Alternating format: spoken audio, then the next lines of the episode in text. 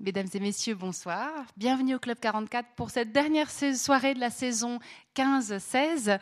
Euh, on est très heureux de vous accueillir et surtout euh, d'entendre Madame Agnès Murpoul tout à l'heure nous entretenir de son petit traité d'impertinence constructive, comment créer un dialogue fertile en entreprise. Alors je n'ai pas de prochain rendez-vous à vous donner, si ce n'est de vous dire que ça recommencera en septembre avec à la fois un vernissage et une conférence, mais il faudra attendre fin août pour découvrir tout ça. Entre-temps, je me permets de vous rappeler, puisque c'est le dernier soir où vous pourrez le voir.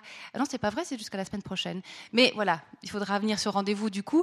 Euh, L'exposition de photographie de Gabriele Chirienti, Accord perdu, euh, ce très beau travail sur les corps de femmes dans leur réalité et non pas dans la réalité euh, pseudo-photoshopée des magazines de mode. J'aimerais adresser simplement trois remerciements. Tout d'abord à la librairie Payot qui est là ce soir avec euh, des ouvrages de Madame Mirpoul, mais aussi d'autres ouvrages qu'elle a souhaité voir euh, figurer ici ce soir. Euh, j'aimerais également remercier d'ores et déjà notre conférencière et puis surtout, j'aimerais vous remercier, vous, de nous avoir suivis tout au long de cette saison qui a été, euh, riche. Et puis, bref, je me réjouis avec mes collègues de vous concocter la suite, euh, donc à découvrir à partir de l'automne. Et puis, bien sûr, si on vous manque trop, ben, il y a la médiathèque du Club 44. Vous pouvez réécouter euh, toutes les conférences, celles qui vous ont plu le plus. Enfin, voilà, c'est un, accès facile. N'hésitez pas, il y en a plus de 2000. Bref, de quoi vous occuper jusqu'en septembre. Je vous souhaite à tous une très bonne soirée.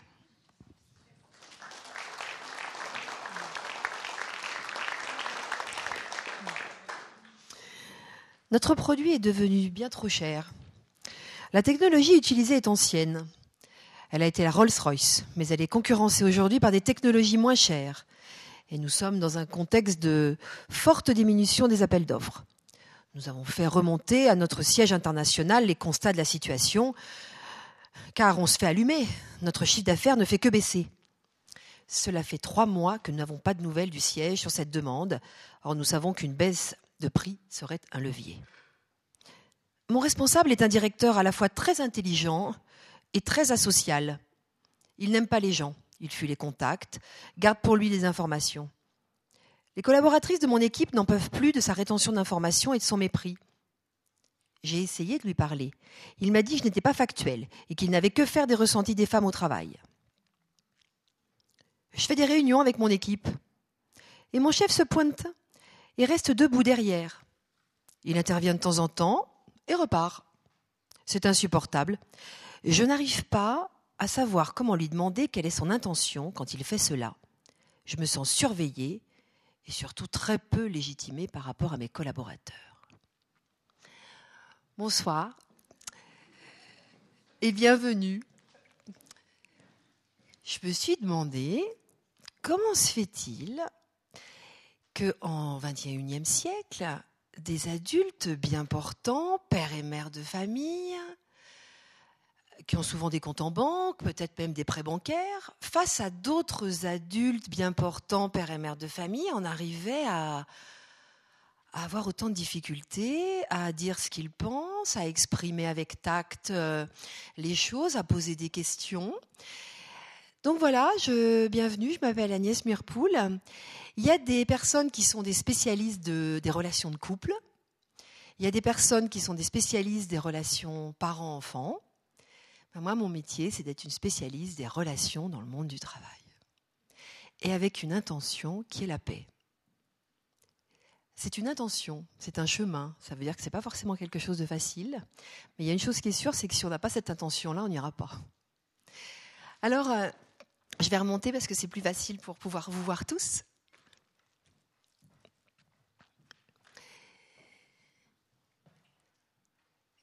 J'ai euh, une double appartenance. Je travaille, euh, je travaille à la fois pour euh, une, grande école de commerce en France qui s'appelle Grenoble École de Management et une chaire qui est dédiée à la pleine conscience, au bien-être et à la paix économique. Au départ, quand on a commencé à travailler euh, ensemble, on s'était intéressé au stress et aux souffrances au travail. Et puis petit à petit, nous avons fait le choix de la santé plutôt que le choix de la souffrance. Alors bien sûr, ça ne veut pas dire qu'on ne se préoccupe pas de ce qui va mal, mais c'est une autre direction de travail. Nous sommes devenus des spécialistes euh, de la psychologie positive. La psychologie positive, c'est un nouveau courant en fait d'études qui a été créé en 1990 par un homme américain qui s'appelle Martin Seligman, qui s'est intéressé à quelles sont les conditions en fait qu'on doit mettre en œuvre, à la fois au niveau individuel et au niveau collectif, dans les organisations du travail notamment, bah, pour aller bien, pour aller bien physiquement et aussi pour aller bien psychiquement. C'est tout un courant d'études qui explique que les individus, et j'espère que vous êtes dans ce cas-là, vont bien. Dans ce champ-là, il y a la pleine conscience. La pleine conscience, on, parle de méditation de pleine conscience, on parle de pleine présence. Ce sont des techniques qui sont très ancestrales, puisqu'on va les retrouver dans beaucoup, beaucoup de religions, les techniques contemplatives, mais qui ont été euh, réutilisées par un médecin américain qui s'appelle le docteur John Kabat-Zinn, qui, pareil, en même temps que le docteur Seligman, dans les années 90, Face à la souffrance chronique, par exemple les personnes qui ont des migraines, ou bien des personnes qui ont des mal de dos qu'on n'arrive pas à soigner, ou bien aussi des personnes qui ont des dépressions euh, récidivantes, cet homme, le docteur John Kabat-Zinn, euh, a proposé, plutôt que des médicaments, un protocole d'apprentissage de ce qu'on appelle l'attention focalisée, c'est-à-dire en apprenant à porter son attention sur sa respiration, par exemple, sur euh, ce qu'on fait dans le temps présent, eh bien, les résultats ont été très intéressants. C'est-à-dire qu'aujourd'hui, euh, en, une vingtaine d'années, toutes les recherches, et nous sommes, nous, un laboratoire de recherche, sur la pleine conscience, on est passé de 0 à 1000 montrent que euh, la pratique de l'apprentissage de la pleine conscience euh, sur le plan individuel et collectif, en les cas dans le monde du travail, a des effets très intéressants sur l'attention, par exemple, le fait d'améliorer son attention et sa concentration. Est-ce que ça vous est déjà arrivé de vous rendre compte que quand vous conduisez, vous vous rendez compte très vite que, oula, vous y êtes plus? Non, ça n'arrive qu'à moi, hein, c'est ça Marie-Thérèse. Est-ce que ça vous est déjà arrivé quand, quand vous regardez un film, de vous rendre compte que vous pensez à plein de choses pendant le film, avant de vous endormir, vous savez? Ça a pu peut-être vous arriver, mais là on leur dira pas que même si vous dînez euh, en face de votre conjoint ou de vos enfants, qui vous racontent quelque chose d'intéressant, vous êtes là, mais en fait ailleurs dans votre tête il se passe plein de choses. Mais en fait 50% de notre temps, nous ne sommes pas là. Ça veut dire que c'est normal. Notre esprit fabrique en permanence des pensées. Là où on s'intéresse à ça au niveau de la santé, c'est sur la pleine conscience, c'est que dans notre rapport entre le passé, le présent et le futur, eh bien, nous ne sommes pas très bien ancrés dans le présent. Ça veut dire que, par exemple, je pourrais me dire euh, oh, J'espère que ça va bien se passer, il faut que je regarde l'heure là, parce que si je ne regarde pas l'heure, je vais être en retard dans la conférence.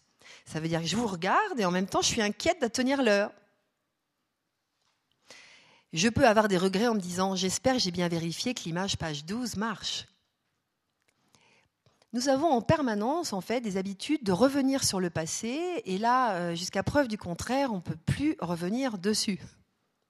Et nous passons beaucoup de temps à dire demain je ferai ça, je téléphonerai à cet ami, je répondrai à ce mail, je ferai cette formation pour enfin faire quelque chose qui me plaît.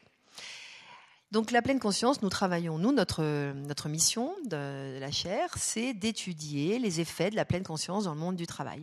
Comment fonctionne cette chaire? Cette chaire, elle est soutenue par des entreprises.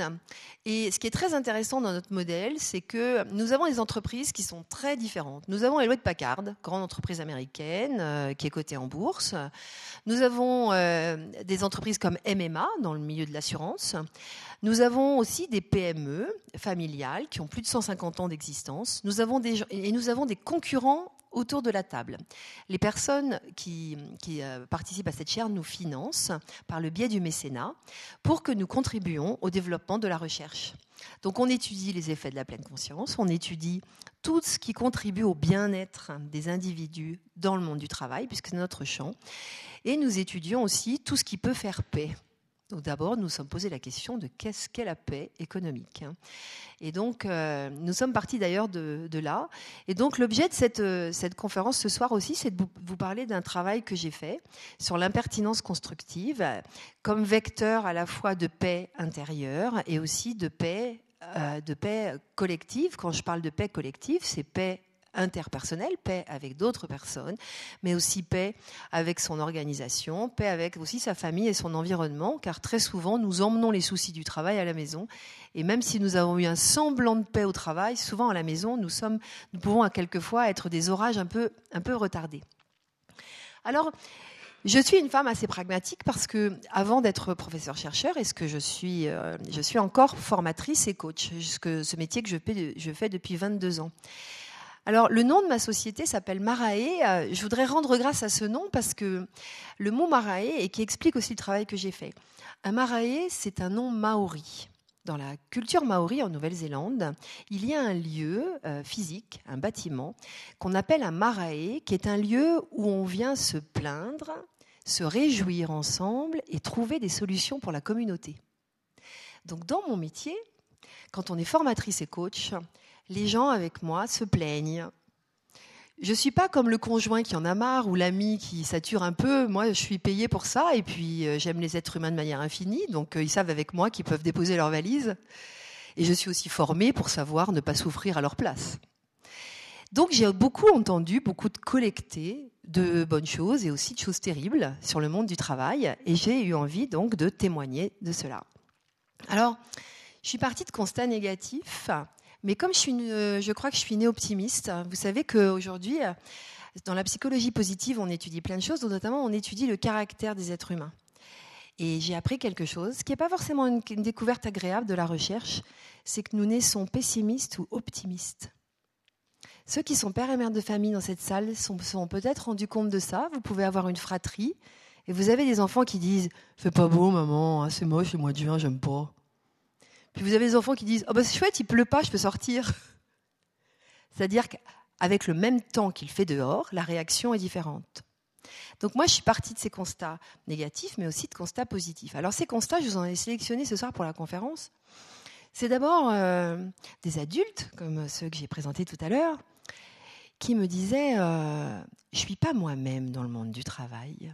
J'ai des émotions, j'ai des ressentis, j'ai des idées, mais c'est comme si j'étais un peu éteint. Alors, ce n'est pas toujours le cas, mais en tous les cas, dans les grandes entreprises, les grosses structures, dans les grosses organisations publiques, beaucoup de gens se disent J'ai l'impression d'être un peu gâché et euh, alors, la plupart du temps, parce que dans les gestions de conflits, je travaille beaucoup là-dessus, la plupart du temps, on, ne se remet pas tellement en question. C'est toujours les autres qui ont tort. Celui qui vous écoute pas, celui qui vous comprend pas, celui qui vous donne pas assez de temps, pas assez de moyens. On est beaucoup dans le registre de la plainte.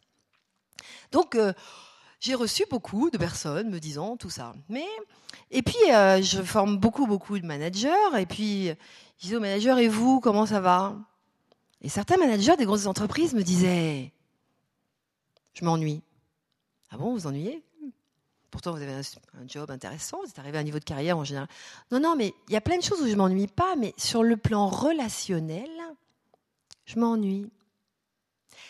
Alors, mais pourquoi vous ennuyez? Ben, Je m'ennuie parce qu'en fait, c'est comme si je faisais peur c'est comme si les autres euh, n'osent pas me poser de questions. Euh, je prépare euh, des réunions, je prépare des choses, et puis je dis avez-vous des questions? Puis en général, je vois les gens qui me disent non, non. Pourtant, je constate une semaine après que c'est pas compris. Alors peut-être que je m'y prends mal, mais alors je comprends pas. Alors c'est vrai que souvent je les taquine un peu en disant c'est l'histoire de la poule et de l'œuf. Deuxième constat, eh bien c'est le constat de toutes les souffrances au travail toutes les souffrances au travail. Euh, j'ai travaillé, euh, j'ai beaucoup enquêté auprès de médecins. Et euh, les médecins, effectivement, sont aussi, comme moi, dans mon métier, les dépositaires de tout ce qui ne va pas. alors, je pense que si on se remet dans une perspective historique, les souffrances du monde minier ou du monde du travail du début du XXe siècle n'étaient pas celles d'aujourd'hui, mais elles étaient là. Aujourd'hui, la différence, c'est qu'on les mesure, on les étudie, on a peut-être plus de place pour penser. Mais en même temps, euh, on a quand même à face, aujourd'hui à des phénomènes quand même de burn-out euh, qui sont sans précédent, des phénomènes de charge de travail importants, des phénomènes de sentiment que on a ce qu'on appelle la qualité empêchée. Je ne sais pas si vous avez déjà entendu parler de ça. Il y a un chercheur avec lequel je travaille qui s'appelle Yves Clos, qui est un médecin aussi, qui dit ce qui est très très difficile, c'est que beaucoup de personnes qui sont dans le monde des entreprises ont l'impression qu'ils passent du temps à travailler, mais qu'ils n'ont jamais le temps d'accomplir, en fait, de terminer. Ce que le menuisier n'éprouve pas ce que l'infirmière parfois. L'infirmière hospitalière éprouve ça, l'infirmière libérale un petit peu moins.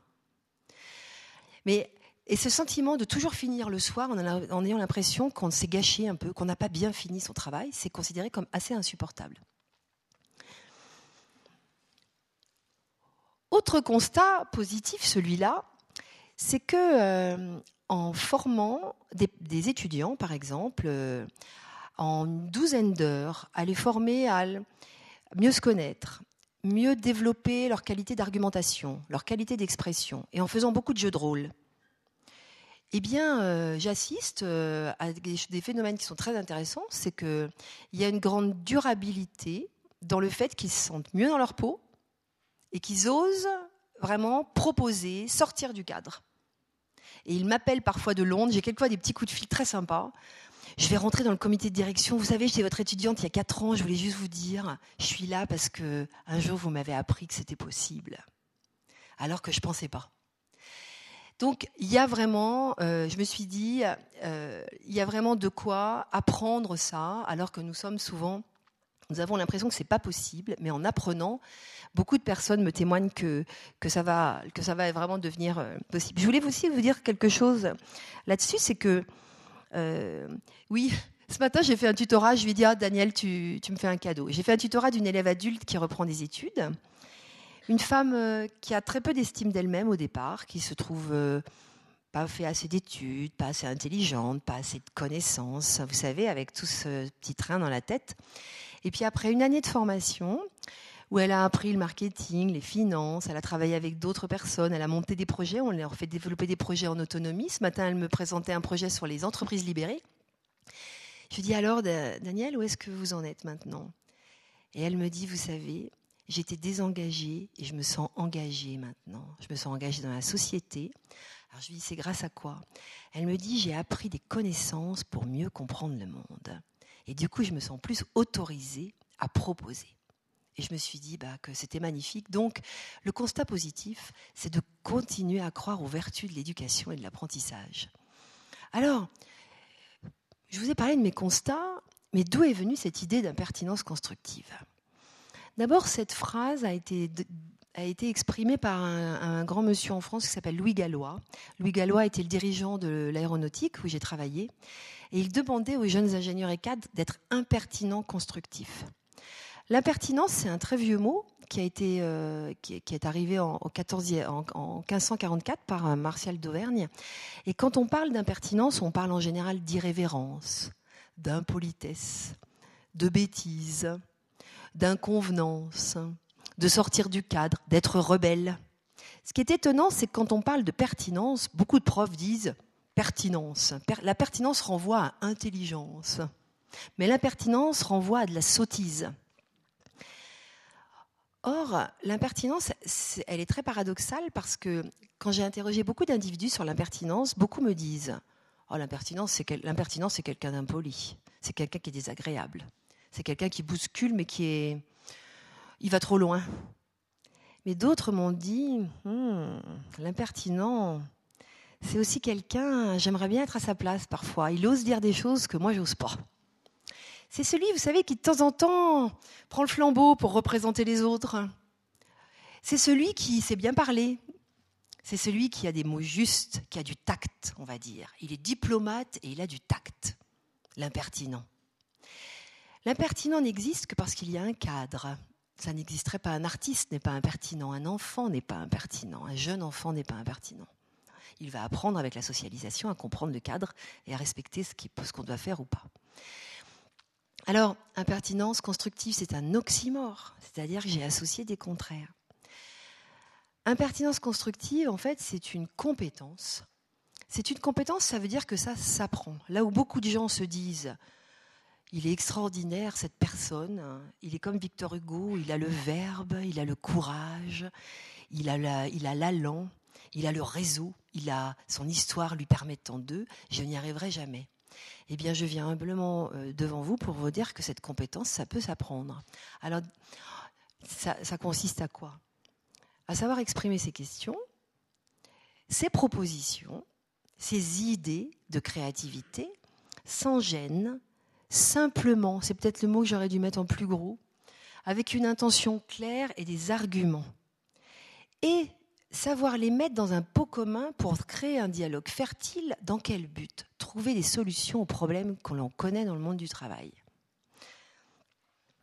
Alors, solution originale. Alors, pourquoi ce n'est pas une posture facile? C'est pas une posture facile parce que beaucoup de personnes m'ont dit aujourd'hui on est dans un monde du travail où il y a une totale perte de sens. On est souvent très très loin du produit final. On a énormément de reporting financier à faire avec des niveaux de marge qui sont très décalés par rapport au travail qu'on fait. On a des dirigeants et des managers qui changent tous les six mois avec la mondialisation. On a des gens en direct qui viennent de Brisbane, qui passent à Londres, qui passent à Grenoble, qui vont ensuite aller en Suisse, repasser par Londres et repartir à Brisbane. Ils ne viennent que pour passer deux heures pour nous demander où nous en sommes dans les chiffres, nous passer une bonne brassée. Et c'est ça le management contemporain dans certaines sociétés. Donc euh, la question du sens, à la question de pourquoi a-t-on cette procédure, plusieurs personnes me disent parce que c'est comme ça. C'est-à-dire que le c'est comme ça devient une réponse du sens. Et ça pose un gros problème de motivation. Deuxième sujet difficile, c'est l'exemplarité managériale. Beaucoup de managers sont, sont, quelquefois en perte de repères, sont assez grossiers dans leur manière de s'adresser. Par exemple, n'ont pas encore compris qu'on ne fait pas de remarques négatives devant tout le monde. Là encore, je renvoie à l'expérience parentale. Moi, je suis maman de trois enfants. Quelquefois, je me suis rendu compte que je n'avais pas vu que mes enfants avaient grandi. Vous savez, la remarque euh, dans la cuisine de euh, euh, Dis donc, tu devrais te laver les cheveux, ils sont pas très propres. Ou bien la petite remarque de oh, C'est quoi encore cette note en maths? Puis on oublie qu'il y a les frères et sœurs. Alors, ils ont, ils ont 7, 8 ans, 10 ans, on se dit Ils sont petits, on le fait. Puis un jour, ils ont 12, 13 ans, et puis ils vous envoient une remarque en disant Hé maman, tu fais pas de remarques comme ça devant tout le monde, s'il te plaît et là, on se rend compte que ce qu'on a pu lire dans les livres qu'il fallait dire à l'enfant, j'ai besoin de te parler dans ta chambre, eh ben on le fait pas. Il y a des managers, ça, ils n'ont pas intégré qu'on ne fait pas de remarques négatives devant les autres. Ils n'ont pas intégré que euh, ils sont au service des autres pour que le travail se passe bien, qu'ils doivent tout mettre en œuvre pour que le travail se fasse avec une grande qualité et une grande aisance des personnes. Et qu'en faisant quelques remarques comme ça, il crée des dégâts qui sont extraordinaires, notamment des dégâts sur la performance, la productivité, l'aisance des gens et les maladies. L'autre sujet aussi, c'est euh, parler des conditions de travail et des manières de travailler. Euh, aujourd'hui, euh, on a, pour des raisons économiques, on a des open space. Les open space, au départ, l'argument, c'est on va être tous ensemble dans le même local pour mieux se voir et se parler. Ce qui n'est pas inintéressant comme, comme intention. Mais on sait derrière qu'il y a un argument économique, c'est que le coût mètre carré est moins cher. Et que l'inconvénient, c'est qu'il faut supporter des gens toute la journée qui parlent, qui bruissent, et que même le moins de collègues que vous trouvez sympathique, dans un bureau, dans un bureau petit, vous la trouvez sympathique, sauf que là, elle parle plus fort parce qu'il faut couvrir les, les bruits des autres personnes, et qu'on finit par avoir des relations qui sont tendues parce que les notions de territoire humain, de base, ne sont pas bien respectées. Mais évoquer ça à des personnes qui vous disent c'est comme ça, tu te débrouilles, avec quelquefois une interdiction de travailler à la maison pour finir un dossier difficile, ça rend les personnes très à Et le dernier sujet, avec la mondialisation notamment, c'est de pouvoir parler de ses besoins personnels en les associant pas à des faiblesses. Par exemple, dans beaucoup de sociétés avec lesquelles je travaille, pour des raisons économiques, pour travailler beaucoup et, avoir une semaine bien remplie quand on va en Chine, par exemple, ou en Inde, on fait partir les personnes le dimanche. D'abord, ça coûte moins cher les low cost de faire partir les personnes le, dimanche matin. Mais ils doivent être opérationnels dès 9h le matin. En arrivant, et ils repartent bien sûr le vendredi soir, voire même le samedi, et ils continuent à travailler dès le lundi tout en recevant des mails des collègues qui sont en Europe, qu'ils doivent traiter, en plus du jet lag, etc. Dans certaines sociétés de la microélectronique, par exemple, pour lesquelles je travaille, où on est vraiment dans de la mondialisation avec des usines partout, bah, exprimer qu'on aurait besoin d'un temps de récupération parce que physiquement on est épuisé, on vous rétorque, c'est comme ça. Je connais des personnes qui euh, lisent des mails jusqu'à 11h du soir et qui se réveillent à 3h. Donc ils sont extrêmement fatigués. Parler de tout ça dans certains milieux, c'est devenu compliqué parce que c'est devenu comme ça, comme si c'était quelque chose qu'on ne pouvait pas réinterroger. Alors pourquoi c'est difficile? Pourquoi c'est difficile? Là, pour la conférence, j'ai choisi de vous mettre le focus sur, sur 3-4 idées. La première chose, c'est qu'en fait, depuis qu'on est petit, on a été, euh, d'abord, on a un système scolaire qui nous a appris un rapport maître-élève. Et que nous avons tendance, adultes, à reproduire dans le rapport avec l'autorité, notamment avec nos responsables, nos managers, un rapport qui est très infantile parfois, et en ayant des croyances. Beaucoup de personnes demanderaient à leur manager d'être Dieu. Tu dois m'aimer, tu dois penser à mes besoins, tu dois me donner des bons outils de travail, tu dois me rémunérer, tu dois me former. Et le moindre dérapage fait qu'on critique au lieu d'aider. Des personnes qui ont lu mon livre m'ont dit c'est la première fois qu'on, quelquefois qu'on voit un livre où vous ne cassez pas sur les managers et vous dites que c'est un métier extraordinairement difficile et que la difficulté de la relation, elle est des deux côtés. C'est-à-dire qu'on peut aussi fabriquer une mauvaise relation avec son manager en enfermant quelqu'un. Hier encore, j'avais quelqu'un qui me disait elle n'aurait jamais dû envoyer ce mail. Quand on est responsable, on n'envoie pas ce genre de mail. Comme si on devait être parfait et penser, toujours à tout ce qu'on fait de manière impeccable. On se met la barre très haut. Donc, on a tendance à confondre nos croyances et nos habitudes avec la réalité. Beaucoup de gens me disent, par orgueil, je ne vais pas lui parler, c'est au chef de venir. Et il peut se passer des semaines et des semaines et des mois où les choses n'avancent pas.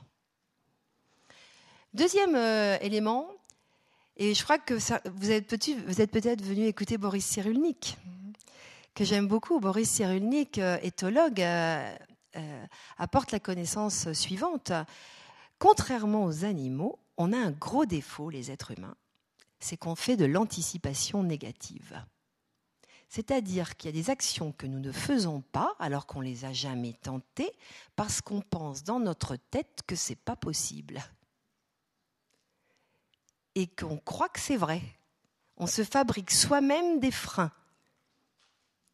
Et donc, c'est une grosse difficulté pour être créatif, ça, de se fabriquer en permanence des freins en se disant non, c'est pas maintenant, c'est pas comme ça, je suis trop petit, je suis une femme, j'ai pas fait ces études. Tandis que personne ne nous dit rien.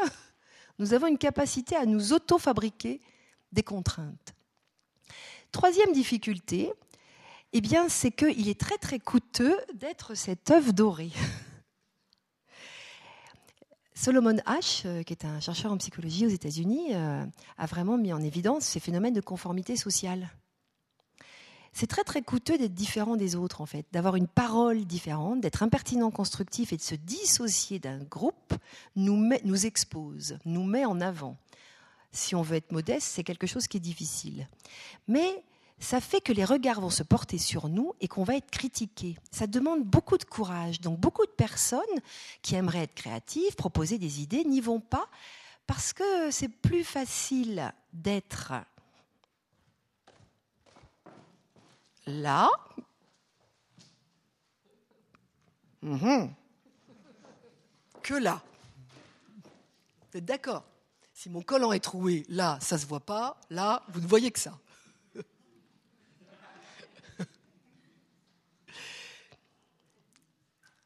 Dernière raison que j'exprime ce soir, pourquoi c'est difficile, c'est que, euh, eh bien, on est débordé.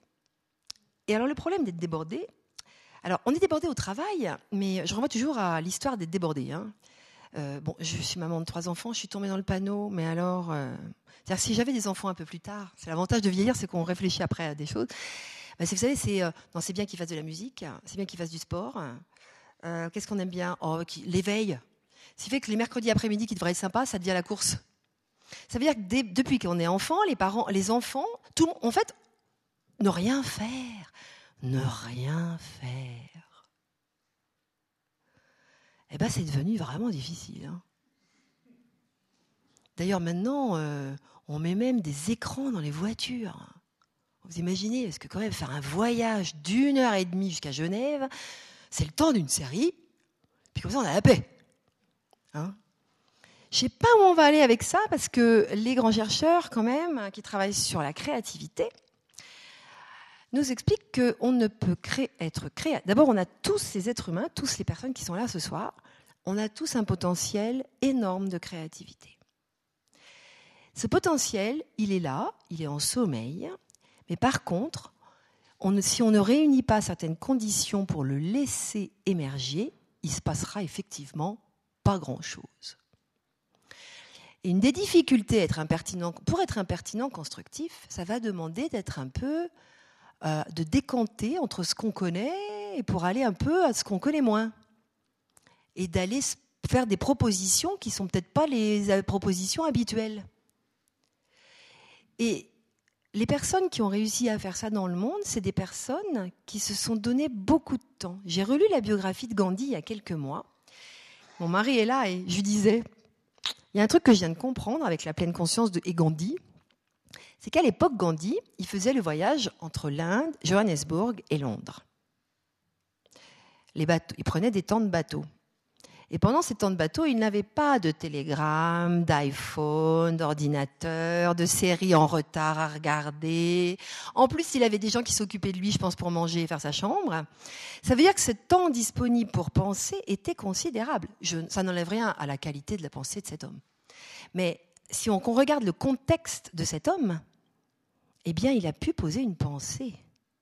Mandela, Mandela, on pourrait se demander, bon, il n'est pas sorti de prison quand tu lui as proposé de sortir, parce qu'effectivement, les conditions n'étaient pas requises, mais la prison, c'est terrible. Mais le temps de penser, ça ne veut pas être désagréable. Le temps de poser une pensée. Aujourd'hui, on ne prend plus assez le temps de penser. Or, on a toute cette capacité. Alors, je vais maintenant pendant la, dernière partie de cette conférence, vous présenter deux dimensions. Je me suis intéressée à comment peut-on apprendre à devenir impertinent constructif au niveau individuel. Mais je trouve que dans beaucoup de cas, on met énormément l'accent sur deviens responsable, deviens grand, sois impertinent. On fait des injonctions. Je trouve que c'est assez violent.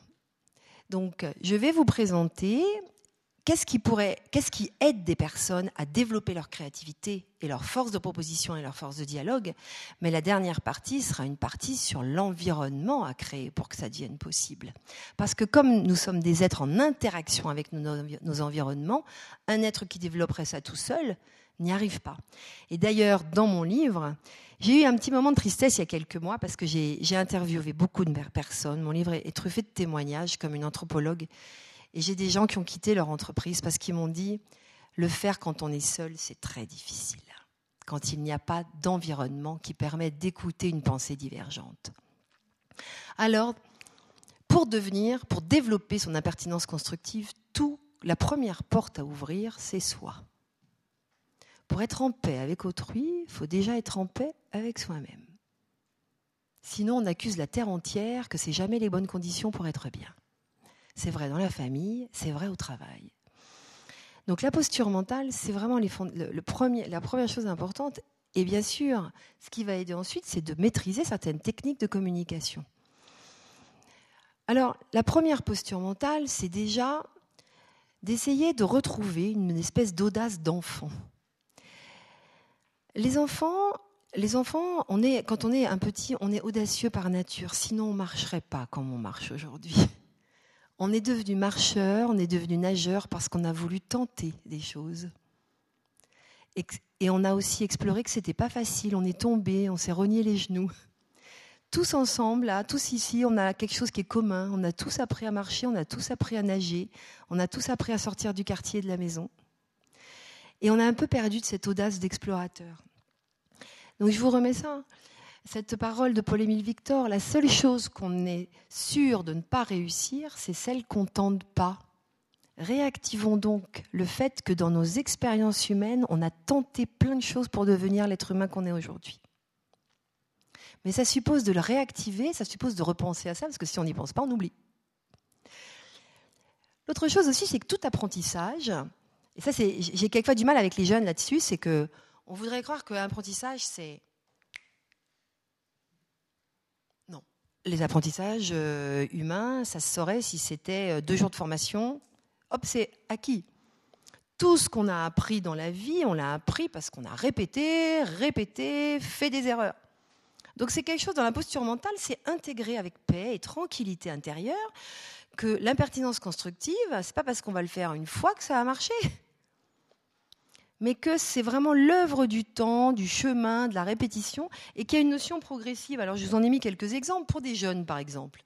Pour des jeunes, demander à partir plus tôt alors que tout le monde part tard. Excusez-moi, je ne sais pas comment ça passe en Suisse, mais en France, euh, dans certaines grandes entreprises et à Paris notamment, l'heure de départ c'est 19h, 19h30. Vous partez à 17h, on vous demande si vous êtes en vacances.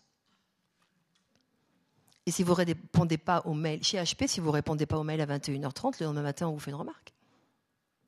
Donc pour des jeunes qui voient des adultes qui travaillent comme ça, demander à partir avec Blablacar pour rentrer chez eux alors que c'est moins cher un jour à 18h, alors qu'ils font le travail, c'est déjà quelquefois une impertinence constructive pour eux, à, leur niveau. Sortir du cadre qui a l'air d'être commun de partir tard. Deuxième chose, c'est je ne sais pas faire, annoncer qu'on ne sait pas faire et demander de l'aide. J'entraîne beaucoup de gens à demander de l'aide professionnelle en leur disant que ce n'est pas être faible et fragile, c'est reconnaître avec humilité qu'on ne sait pas faire. Et surtout, c'est dans le temps, je demande de l'aide, j'ai un coup de main, j'agis. Alors que si je ne demande pas, j'agis, je me trompe et c'est compliqué. Autre chose, c'est euh, ROI, ça veut dire quoi? Je vois des directeurs financiers qui ont fait des grandes études et qui font des exposés, qui sont étonnés qu'il n'y ait pas de questions, parce que dès la première slide, ils parlent de CAPEX, de BE et ROI face à des managers qui n'ont aucune culture économique, qui sont censés l'expliquer, et que personne n'ose poser la question. Je me mets souvent dans le fond, et il y a plein de gens qui n'osent pas demander. Autre chose, c'est annoncer à quelqu'un qu'on pourrait peut-être traiter moins de thèmes dans cette réunion parce qu'on sait tout de suite à 9 heures que ça ne passera pas les 8 sujets en 2 heures. Mais personne ne dit rien. Il y a une chose qui est sûre, c'est que c'est annoncé qu'il y a deux sujets, peut-être le sien, qu'on ne traitera pas mais on ne fait rien pour que ça s'améliore. Par contre, à la machine à café à la pause, t'as vu, Edouard, il a encore fait cette réunion nulle, euh, euh, il veut trop en mettre, euh, il nous brasse, il nous saoule, il nous stresse, etc. Mais on n'a rien dit pendant deux heures. Sortir déjà de ce cadre-là, d'oser aider l'animateur à animer très bien sa réunion. Le cahier des charges est incomplet. Est-ce que je peux vous revoir Demandez à un client qui vient de vous envoyer un document, qu'on puisse le voir en rendez-vous alors qu'il vous dit j'ai tout écrit? Vous avez tout écrit, mais vous savez très bien que la vraie vie, c'est entre les lignes.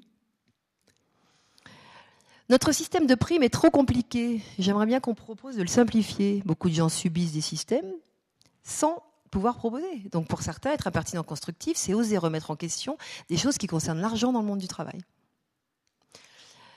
Notre stratégie est peu claire. Mon idée d'innovation pour la clarifier et que ça marche avec les clients serait celle-là. Et enfin, le dernier, c'est les devoirs d'alerte, qui restent encore un phénomène d'impertinence constructive de niveau très haut et très très difficile, parce que les impertinents constructifs qui, sont de l'ordre du devoir d'alerte, malheureusement, restent encore dans des hôtels en Angleterre en ce moment et ne sortent pas de leur hôtel. D'abord, première chose, se donner confiance dans l'audace. Ensuite, accepter que ça va être progressif et que ça demande tout un effort. Troisième chose, cultiver un état d'esprit positif. Dans la psychologie positive, il y a une femme qui s'appelle Barbara Fredrickson que j'aime beaucoup. Elle a, euh, euh, elle a fait une recherche en prenant euh, trois, elle a, elle a créé trois groupes avec des médecins oncologues. Alors, vous, si c'était ce groupe, vous avez beaucoup de chance, c'est que vous, pendant une demi-heure, vous allez regarder des blagues, vous allez regarder des films qui vous font rire, vous allez vraiment des extraits de choses où d'emblée, même quelquefois quand je les réévoque, les gens sourient. Vous, c'est neutre.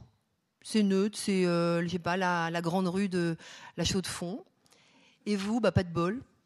C'est journal télévisé, une petite compilation en ce moment. Voilà, une demi-heure. Et puis, au bout d'une demi-heure, euh, ils étaient plusieurs chercheurs et ils ont suivi les médecins. Alors, euh, les, médecins, qui étaient là, la recherche a montré que quand on expose des gens à des informations négatives, eh bien, ils vont être à cran quand il faut prendre des décisions. Ils vont commencer à donner des noms d'oiseaux quand il y a un problème d'ordinateur.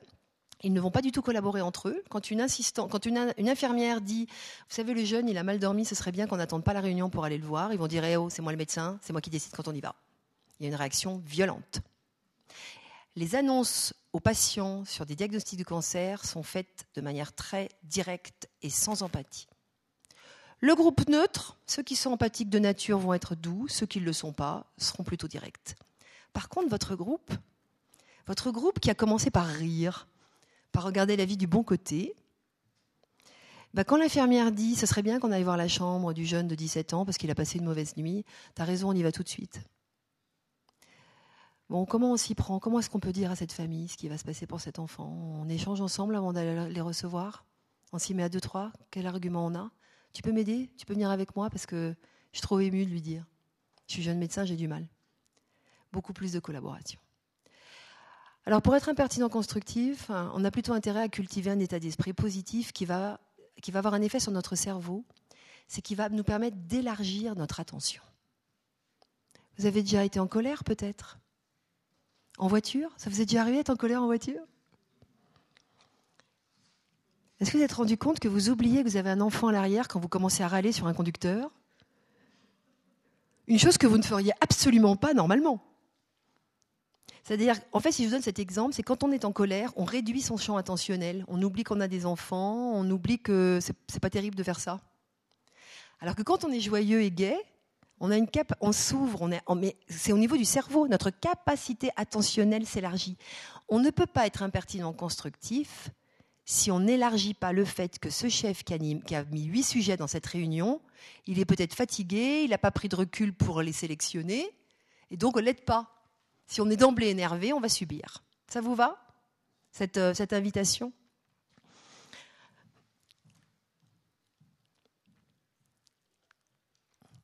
Alors, là, je vous ai résumé plusieurs choses. Évidemment, pour être impertinent constructif, il faut déjà être clair sur ce qu'on aurait à dire, la proposition qu'on aimerait faire, la question qu'on aimerait poser. Si on n'est pas clair, eh bien, euh, on va pas, ça ne va pas bien fonctionner. Pasteur disait, la chance sourit aux esprits préparés toutes les personnes que j'entraîne à devenir plus impertinents, constructifs, dans le respect d'autrui, me disent euh, oh, Au début, je trouvais ça un peu bizarre d'avoir mes, petits papiers, d'avoir posé ma pensée. Mais je me rends compte que dans la situation, je maîtrise mieux mes émotions et je suis plus précis. Donc, identifier ce qu'on aimerait dire, avoir conscience de tous ces freins. De quoi ai-je peur? Parce qu'il faut faire une distinction entre les peurs objectives et les peurs subjectives. Je connais rarement de gens quand même qui se sont fait licencier parce qu'ils avaient été impertinents constructifs dans le respect. Avec tact, le bon message au bon moment, à la bonne personne. Troisième chose, c'est avoir d'emblée une position de confiance en soi et surtout de confiance en autrui, dans sa capacité à recevoir ce qu'on a à dire. Arrêter de penser à la place de l'autre, faire des suppositions. Quatrième étape, cultiver cet esprit euh, positif et surtout cultiver le calme. Cultiver le calme, c'est ce qu'on apprend dans la pleine conscience notamment. On apprend à marcher en pleine conscience. Attention de croire que la méditation de pleine conscience, c'est forcément Bouddha, euh, les bougies, euh, l'encens, pas de lumière. Non, non, non, non. Moi, je travaille sur la pleine conscience dans le monde du travail. ça ressemble à ça.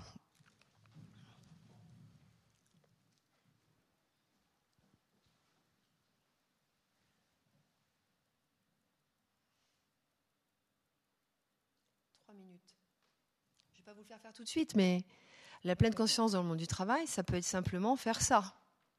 Ça peut être, euh, au lieu de courir pour aller à la cantine,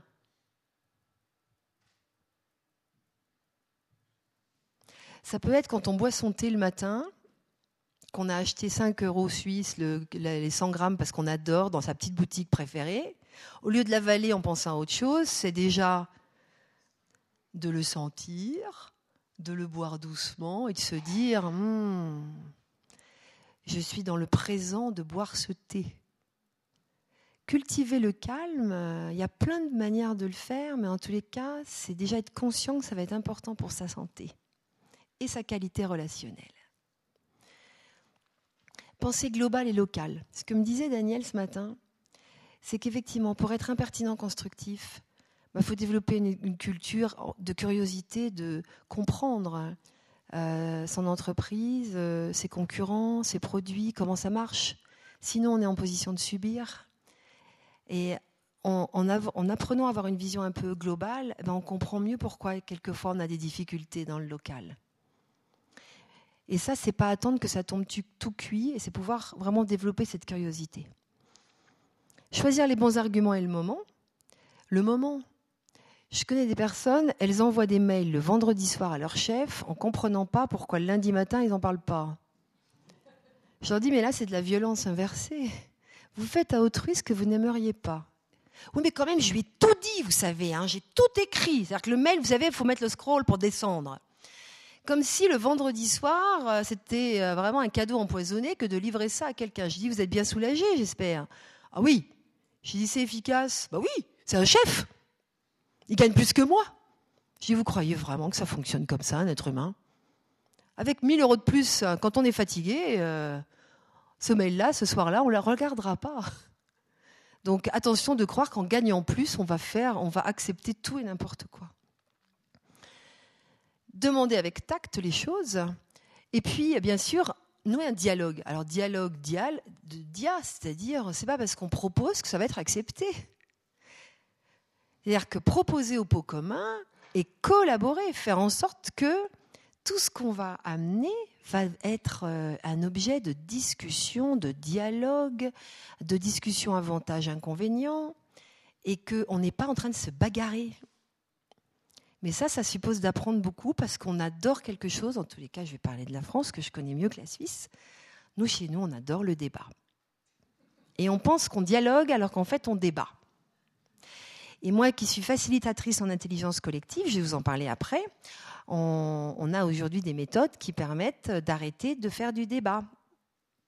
Le débat, c'est ce qu'on appelle un groupe affectif, un groupe mature est un groupe qui fait de l'intelligence collective, mais ce n'est pas tout à fait la même chose. Et bien sûr, expérimenter, parce que tout ça, ce sont des expériences. Si on est impertinent constructif qu'une seule fois dans l'année, on apprend, ça veut dire qu'en 40 ans, on n'aura que 40 expériences. C'est pas beaucoup. Alors que quand on apprend à questionner quand on ne comprend pas, oser proposer quelque chose, oser prendre une initiative alors qu'on ne nous donne pas l'autorisation, quand on apprend ça tout le temps qu'on expérimente, ben on va devenir un champion. Comme tout champion. Moi, j'aime beaucoup dessiner et peindre. Et souvent, je dis à mes collègues quand je vais à mon atelier, j'adore Picasso, j'ai du respect pour le génie, mais quand j'ai vu tous les musées qu'il a fait, enfin, dans les musées, j'ai vu tout le travail qu'il a fait, il en a fait des milliers d'heures à reproduire du corps humain. Il en a fait des milliers d'heures à reproduire une chaise, une table. Et il y a des chercheurs qui disent si nous faisions tous 40 000 heures de quelque chose, on serait tous des grands génies.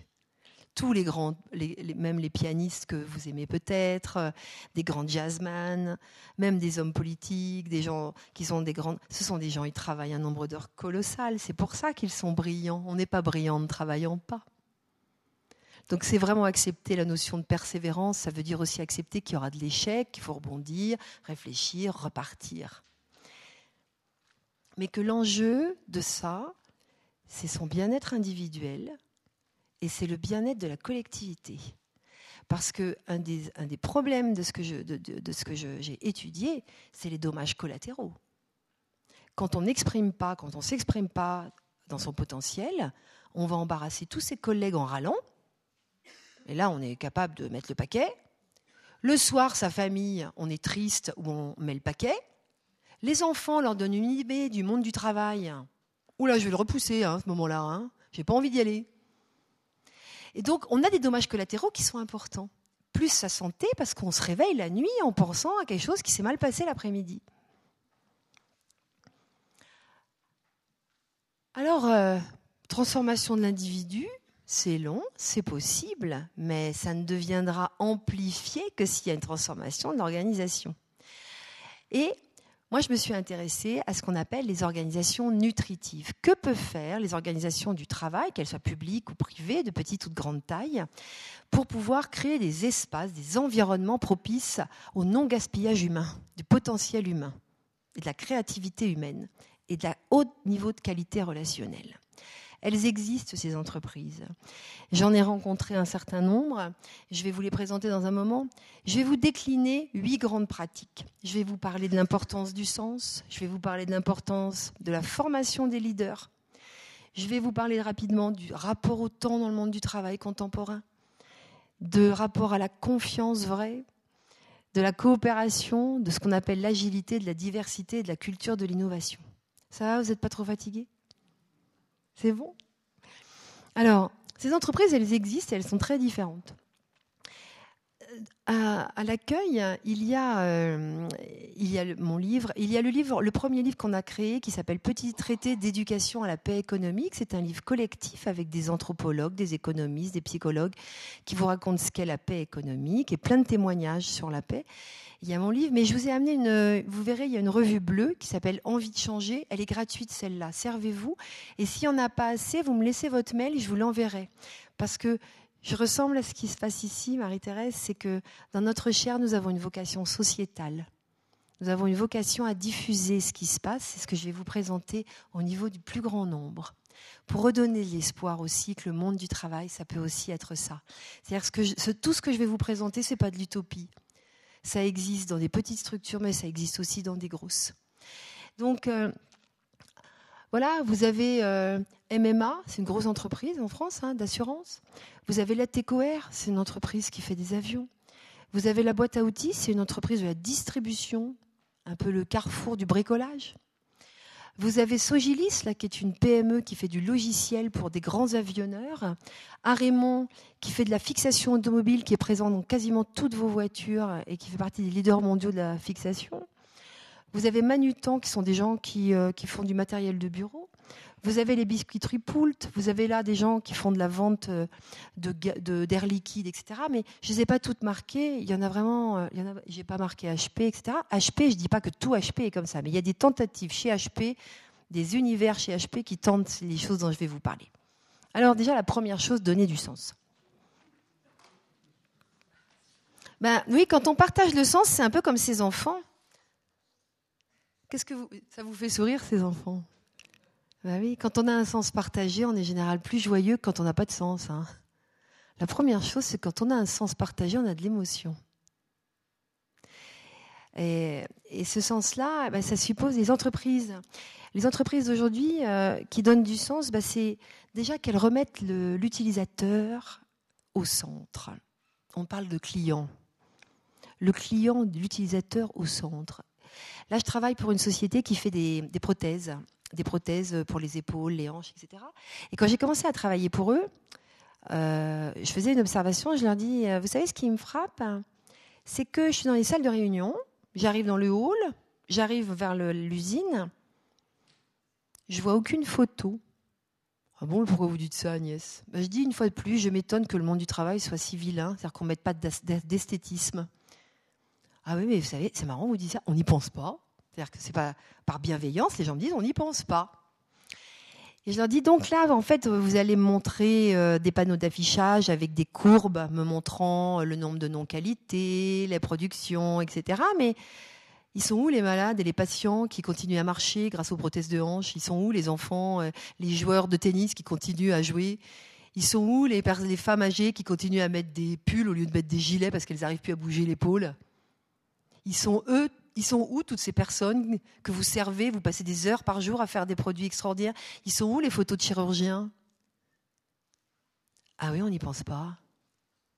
Alors du coup, tout est parcellé en fait.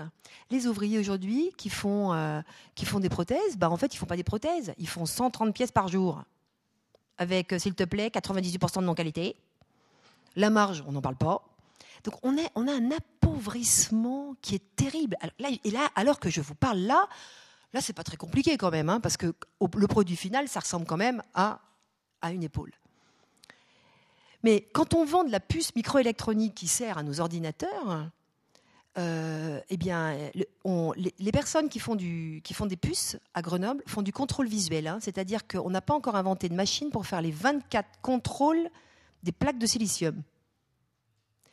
Et on s'étonnait des erreurs que font les gens. Mais il y a plein de managers qui n'expliquent pas aux personnes à quoi, sont destinés ces wafers de la microélectronique. Quand on a commencé à expliquer aux femmes que ça servait bien sûr au Nintendo, qu'elles payent très cher pour, les, pour Noël, bah, ça sert à des jeux, pourquoi pas. Hein. le sens, j'ai pas à dire s'il est bon ou pas bon. C'est du sens de fabriquer ça. Que ça sert à faire des ordinateurs partout dans le monde, mais ça sert aussi à faire de la mammographie, des appareils de mammographie. Bah, en commençant à parler du sens, en faisant des vidéos où les personnes qui utilisent ça partout dans les autres usines dans le monde racontent, eh bien, on voit quelque chose de très simple. On voit que les gens ils sont fiers de faire ce travail, et on voit surtout que les gens ils font moins d'erreurs. Et on voit que les gens, ils quittent pas leur poste de travail pour la fumer la cigarette, ils finissent, ils vont, ils vont prendre leur pause quand ils ont fini de travailler. Donc le rapport au sens demande aujourd'hui qu'on arrête de dire c'est comme ça. Ce qui fait vraiment date d'une très grande pauvreté, alors que je pense qu'on est plus intelligent que ça. L'autre chose, bah, donner du sens, c'est, je rappelle une petite chose simple, c'est donner du sens. C'est trois mots, c'est un mot polymorphe. Hein, c'est donner la direction, donner de la signification et donner de la sensation. Quand on voit des personnes qui remarchent grâce aux prothèses qu'on passe la journée à fabriquer, ça donne des émotions aussi. D'accord? Alors, deuxième grande pratique, c'est euh, quand j'ai commencé à travailler dans l'aéronautique, j'ai eu beaucoup de chance. C'est que on avait des budgets à l'époque mais surtout, on avait un grand sens du temps. Parce que pour fabriquer un avion, c'est 18 ans de développement à l'époque quand j'ai commencé à travailler. C'est pas 6 mois. Les formations des managers, c'était des cycles 10-12 jours par an. Aujourd'hui, les directeurs me disent pourriez pas faire un petit atelier CNV, communication non violente, en une heure et demie à la fin de notre comité de direction? Maintenant, je dis non. Quand j'étais jeune, je disais oui parce que j'avais pas conscience que c'était n'importe quoi. Là, c'est bien de vieillir. Maintenant, je dis non. Il y a beaucoup d'entreprises aujourd'hui qui sont en train de remettre du sens dans l'importance de la formation et qu'on ne peut pas apprendre l'écoute active. si on n'a que deux heures, autant faire un e-learning avec quelques exercices. Il y en a qui sont remarquablement bien faits. Mais si on veut vraiment faire de l'écoute active, bah, il vaut mieux donner du temps. Donc, il y a des organisations aujourd'hui nutritives qui se disent on a besoin d'apprendre euh, au manager à mieux se connaître, parce qu'un manager qui se connaît bien, leader de lui, leader des autres. On a besoin d'apprendre aux managers à devenir d'excellents animateurs de réunions, animateurs de projets. Mais animer, c'est pas euh, Club Med, quoi. C'est des techniques, c'est des postures, c'est des répartitions de la parole, c'est des capacités de synthèse. Ça s'apprend. On a besoin de les apprendre à développer les individus, apprendre, coacher. On a besoin d'apprendre à réguler. Et on a besoin d'apprendre par rapport à l'expression, à savoir comment réguler cette expression et la transformer on a besoin d'apprendre à lâcher prise sur l'autonomie. Parce que ça, c'est pas évident. Savoir se donner du temps. Là, il y a deux notions. Ce que j'ai mimé tout à l'heure, chez MMA, Hervé Frapsos, qui est le PDG d'MMA, fait du yoga, lui, depuis 15 ans. Vous verrez, il témoigne dans la revue. Hervé, euh, quand euh, il y a des grandes euh, réunions et des négociations difficiles sur le plan financier ou sur le plan impact social, Hervé Frapsos demande à certaines personnes de faire trois minutes de silence, voire même d'interrompre la réunion pendant dix minutes en demandant à chacun d'aller prendre un peu l'air parce que la décision est tellement importante qu'il faut qu'on la ralentisse. Ralentir ne veut pas dire être mou, ralentir c'est se donner du temps pour penser, examiner les choses dans leur complétude. Mais l'autre rapport au temps, c'est aussi donner les moyens aux salariés de résoudre des problèmes immédiatement sans avoir cette échelle de signature où on va mettre sept jours pour résoudre le problème. Donc c'est d'un côté ralentir, d'autre côté donner les moyens d'accélérer quand il le faut. Favoriser les processus d'intelligence collective. Ça, c'est le dernier séminaire que j'ai animé avec une équipe de médecine du travail. C'était un samedi parce que la médecine à l'hôpital, c'est 7 jours sur 7, 24 heures sur 24. Les personnes qui sont là, c'est la première fois de leur vie, alors qu'elles sont grands médecins, ce sont des spécialistes des maladies rares. Eh bien, elles ont, elles ont fait un travail en intelligence collective pour se reposer les questions d'un haut niveau de qualité relationnelle dans cette équipe médicale, dans ce contexte difficile. Elles m'ont dit on n'avait jamais fait ça de notre vie et surtout on n'a jamais appris à faire des tours de parole, c'est une idée à la fois. On n'a jamais appris à pas couper la parole.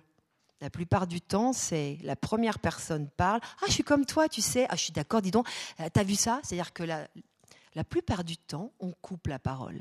Se former à l'intelligence collective par rapport à l'impertinence constructive, c'est qu'on a sa place dans la pensée divergente. Puisque le processus, c'est que chacun parle une fois et qu'on écrit tout ce qui est dit et qu'on sélectionnera après. Attention, c'est différent du brainstorming où on pose une question et tout le monde écrit. Là, c'est on pose une question, temps de ralentissement, chacun répond sur une feuille. Et ensuite, chacun ayant droit à une place, Chacun va donner une idée à la fois. Et on n'a pas besoin de redire une idée qui a déjà été dite, ce n'est pas utile, on met une idée au centre. Ce sont des processus d'intelligence collective qui, relèvent de la sociocratie, si vous avez déjà entendu parler de ça, qui amènent non seulement un haut niveau d'impertinence constructive pour améliorer les choses, mais un haut niveau de calme. De calme. Et un, et un très bas niveau de frustration. Ces personnes sont ressorties joyeuses en me disant Agnès, je ne suis pas fatiguée, j'ai connu mes collègues parce que j'ai eu un moyen de les écouter vraiment, vraiment, là où d'habitude c'est toujours la même personne qui coupe la parole, et je ne les connais pas bien à cause de ça. Avoir le courage de donner plus de confiance. Un jour, des êtres humains nous ont aidés à apprendre à faire du vélo, ils ont cru que ce serait possible. Aujourd'hui, c'est bizarre le monde du travail. Il faut sept niveaux de personnes parfois pour acheter 300 euros. Sept niveaux de signature. Et on confond le fait qu'il faut s'informer pour se coordonner. Agnès va jamais dire le contraire. Il faut bien informer cette personne parfois quand on prend une décision. Mais c'est quand même pas pareil d'informer cette personne que d'attendre sept niveaux de, de signature pour acheter très peu. Donc on a aujourd'hui des tas de discours, soyez autonomes. Plus personne n'a le droit d'embaucher, il faut s'en passer par quatre signatures, on a le droit d'acheter sans passer par cette signature. On a le droit de rien faire en fait. Et ça, crée un énorme immobilisme dans notre économie et qui est grave qu'on fasse pas ça. Et ça rend les individus flétris. Beaucoup de gens, c'est Balzac qui disait, la résignation est un suicide quotidien. Et c'est terrible d'avoir des êtres humains résignés développer une culture de l'innovation. Depuis les années 60, on a de très belles recherches sur la créativité. Vous le savez peut-être, il y a peut-être déjà eu des conférences sur la créativité, je ne sais pas. En fait, euh, notre créativité ne fait que chuter entre l'âge de 5 ans, l'âge de 10 ans et l'âge de 13 ans. À l'âge de 5 ans, un enfant associe librement. Vous lui donnez, vous lui mettez des cartes avec des objets qui n'ont rien à voir, il fait des associations libres. Vous redonnez la même chose à un enfant de 9-10 ans, il associe moins. Et à 13 ans, on arrive simplement à 20% d'enfants capables encore de faire de la pensée divergente. Pourquoi? Parce que, en vieillissant, d'abord, nous allons intégrer la scolarité et le conformisme. Nous allons ensuite acquérir des raisonnements logiques via l'enseignement qui vont faire qu'on passe ça au filtre de la logique et que la pensée libre et divergente devient difficile et qu'on intègre la conformité. Donc, les sociétés aujourd'hui qui fonctionnent bien mettent le paquet pour créer des espaces d'innovation dans tous les métiers. Et donc, c'est des conférences, comme vous le faites, entre midi et deux. Il n'y a pas de petits sujets. On peut faire de la philo entre midi et deux. On peut avoir. L'autre jour, j'ai un patron de Thermocompact, qui est une société d'Annecy. Il est venu nous retrouver dans un séminaire pour nous faire, pour faire à un comité de direction d'une PME qu'il a racheté, une explication d'un compte de résultat et d'un bilan à ces directeurs de l'autre filiale qui n'avaient jamais eu d'explication claire de comment ça fonctionne un EBE, un ROI, un investissement. Je peux vous assurer, on était sur le lac d'Aix-les-Bains, les gens ont écouté avec une attention, ils ont enfin compris comment marche l'économie d'une société. Là où personne ne leur avait expliqué. Et le PDG qui a racheté plein de sociétés me dit, je suis savoyard Agnès, je suis pragmatique, donc moi, je veux qu'ils comprennent. Je veux que ce soit transparent, ça. Parce que sinon, les gens ne comprennent pas qu'on n'achète pas ça parce que c'est pas le moment, etc. Et c'est pour ça qu'ils n'ont pas d'idées. C'est parce qu'on ne peut pas avoir des idées si on ne comprend pas sur quel levier on peut agir. Utiliser des méthodes de résolution de problèmes. Daïda, ça pourrait être presque un nom de fleur. Au lieu de parler de tous les problèmes, c'est apprendre à parler d'un problème à la fois. Et d'abord d'être capable de le décrire factuellement. Ensuite de se dire c'est dû à quoi? Et ensuite d'imaginer plein de solutions, enfin de décider et ensuite d'agir. Quand on utilise une méthode comme ça, la plupart des problèmes qu'on rencontre, en une demi-heure, on a déjà fait un grand pas pour les faire évoluer. Et surtout vérifier que ça va mieux. Oups, pardon. Deux, deux dernières idées.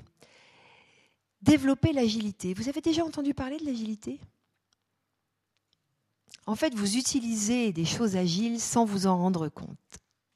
Vous avez déjà peut-être connu Dropbox? Oui? Mhm. bah, Dropbox, c'est vraiment le super exemple de l'agilité. Wikipédia, vous utilisez Wikipédia? Mhm. Est-ce que vous achèteriez encore pour vos enfants euh, ou pour vous-même 160 euros d'encyclopédie en carta? Ah non Pourtant, il y a eu de l'intelligence hein, dans le business model d'Encarta. Alors l'agilité, l'agilité, c'est quelque chose d'extraordinaire. C'est, je trouve, une des choses les plus modernes que j'ai appris ces derniers temps. Quand vous parlez de mettre l'utilisateur au centre, Wikipédia, c'est quelques personnes qui se disent Dis donc, on pourrait peut-être un peu mieux partager les connaissances. Hein. Tu as des connaissances, tu as des connaissances. Bah, maintenant, c'est très facile. On fait une fiche, on les poste, puis on voit ce que ça donne.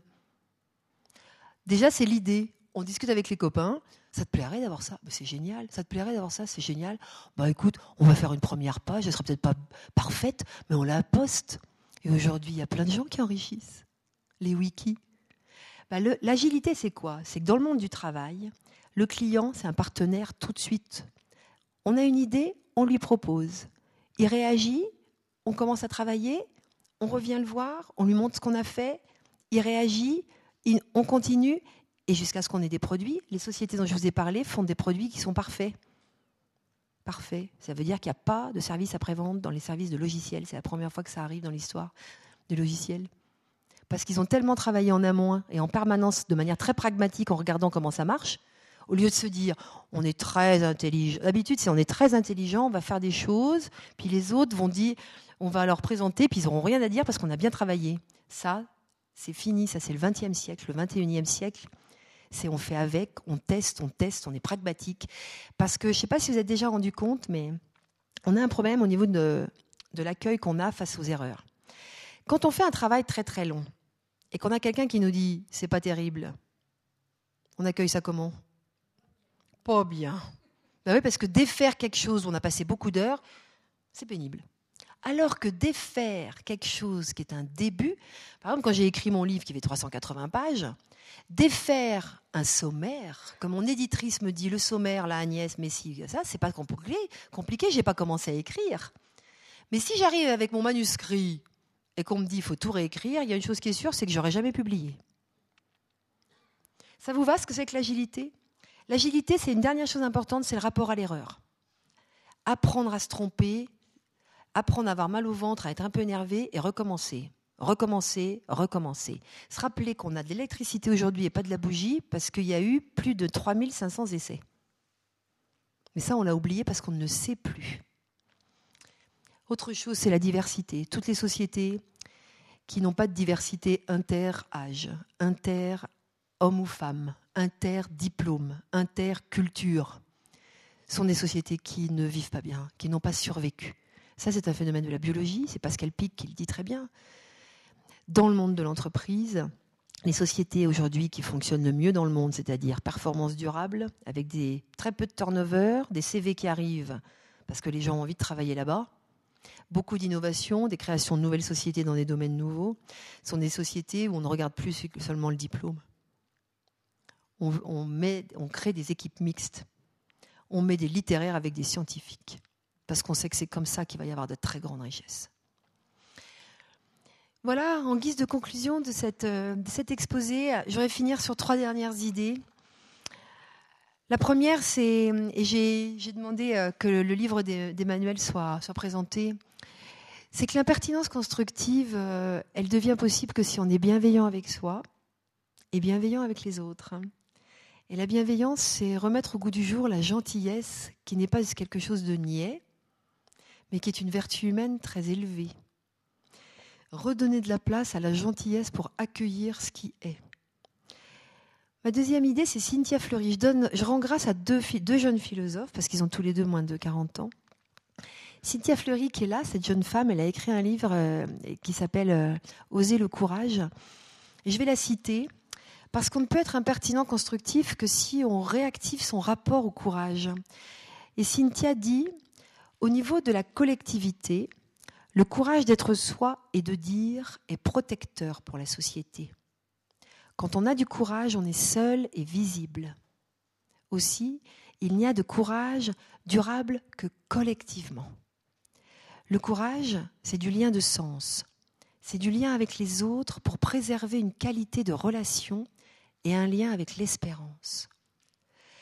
Pour transmettre le courage, il faut être courageux soi-même, mais savoir aussi que l'expérience du découragement est le premier pas vers l'expérience du courage.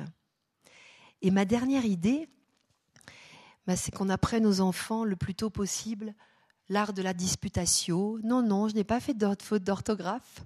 L'art de la disputatio, c'est l'art du débat d'idées jusqu'à épuisement des arguments pour trouver des solutions intelligentes ensemble.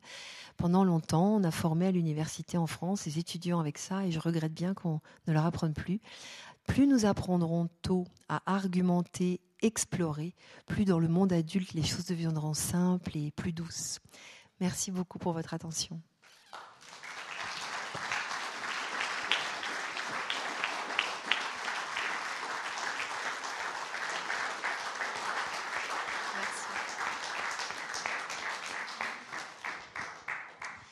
Alors avant le débat, en général, parce que j'avais dit à Marie-Thérèse, c'est assez rare que je parle une heure sans, faire de l'interaction avec le public.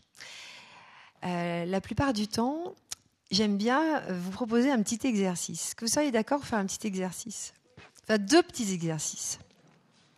Le premier petit exercice, c'est de vous connecter avec euh, la bienveillance avec vous. Depuis euh, ces, derniers jours, pouvez-vous chacun trouver un exemple où vous avez été bienveillant envers vous-même? Vous, Bienveillance qui vient de bénévolence, vouloir le bien.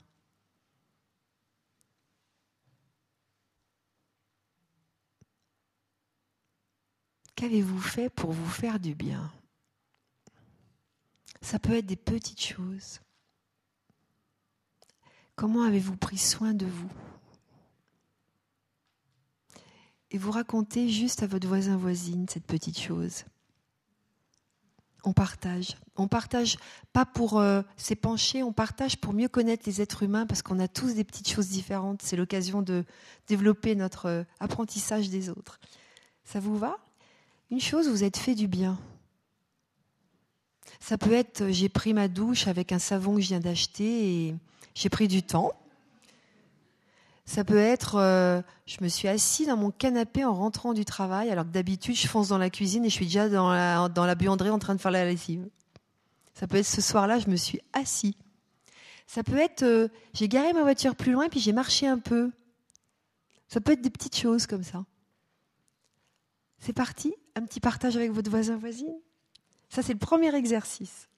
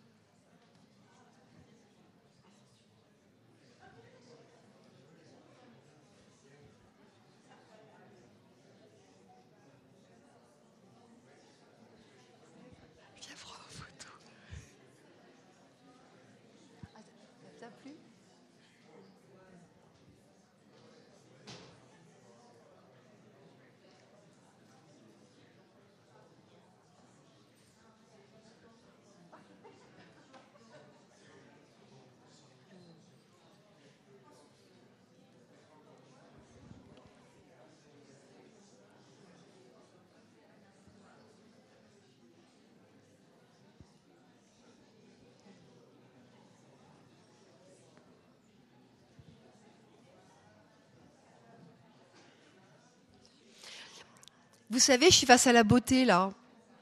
Je suis face à une grande beauté. Qu'est-ce que je vois?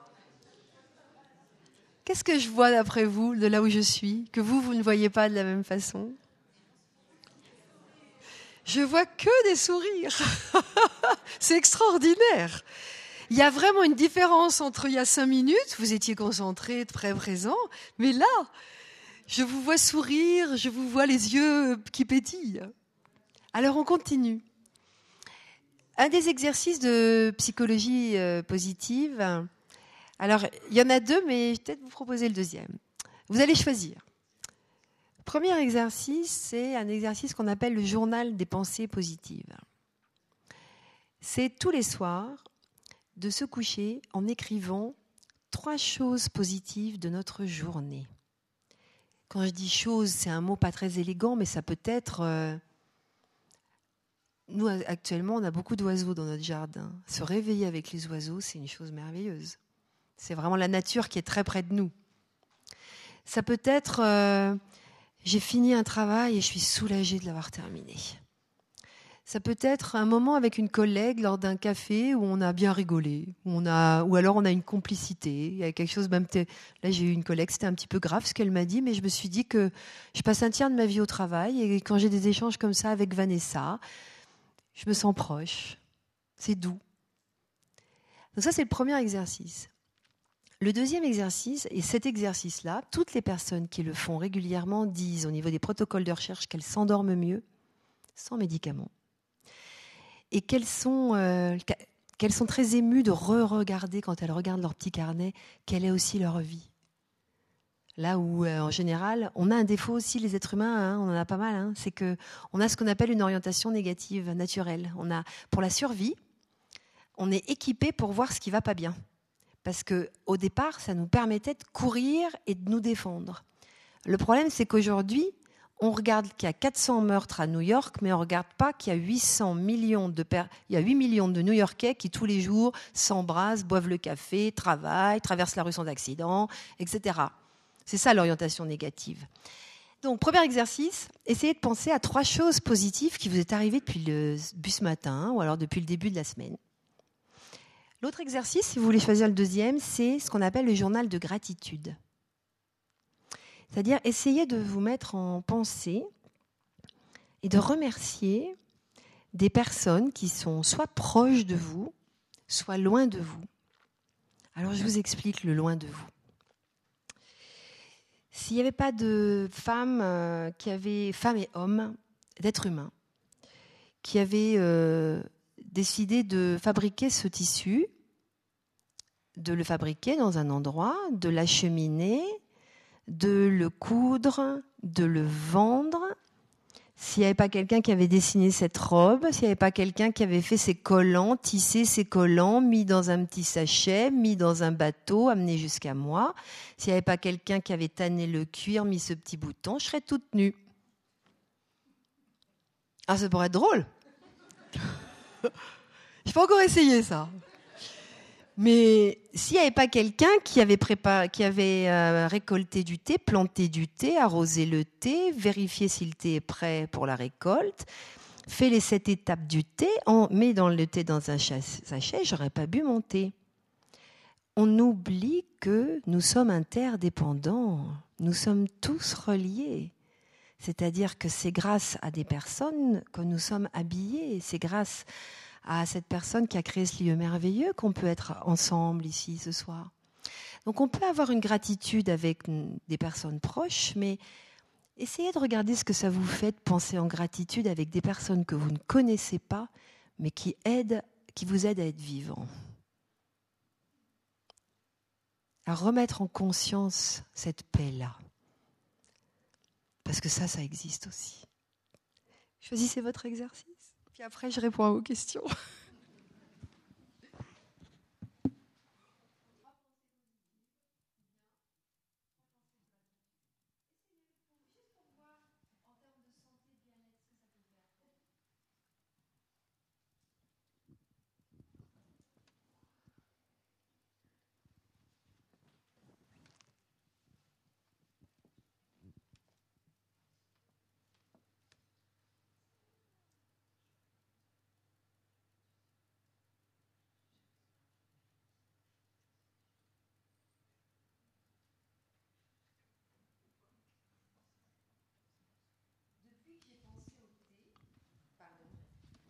Une voix qui porte, c'est pour ça. Depuis que j'ai pensé au thé, je vous interromps puis après je vous relaisse un petit moment.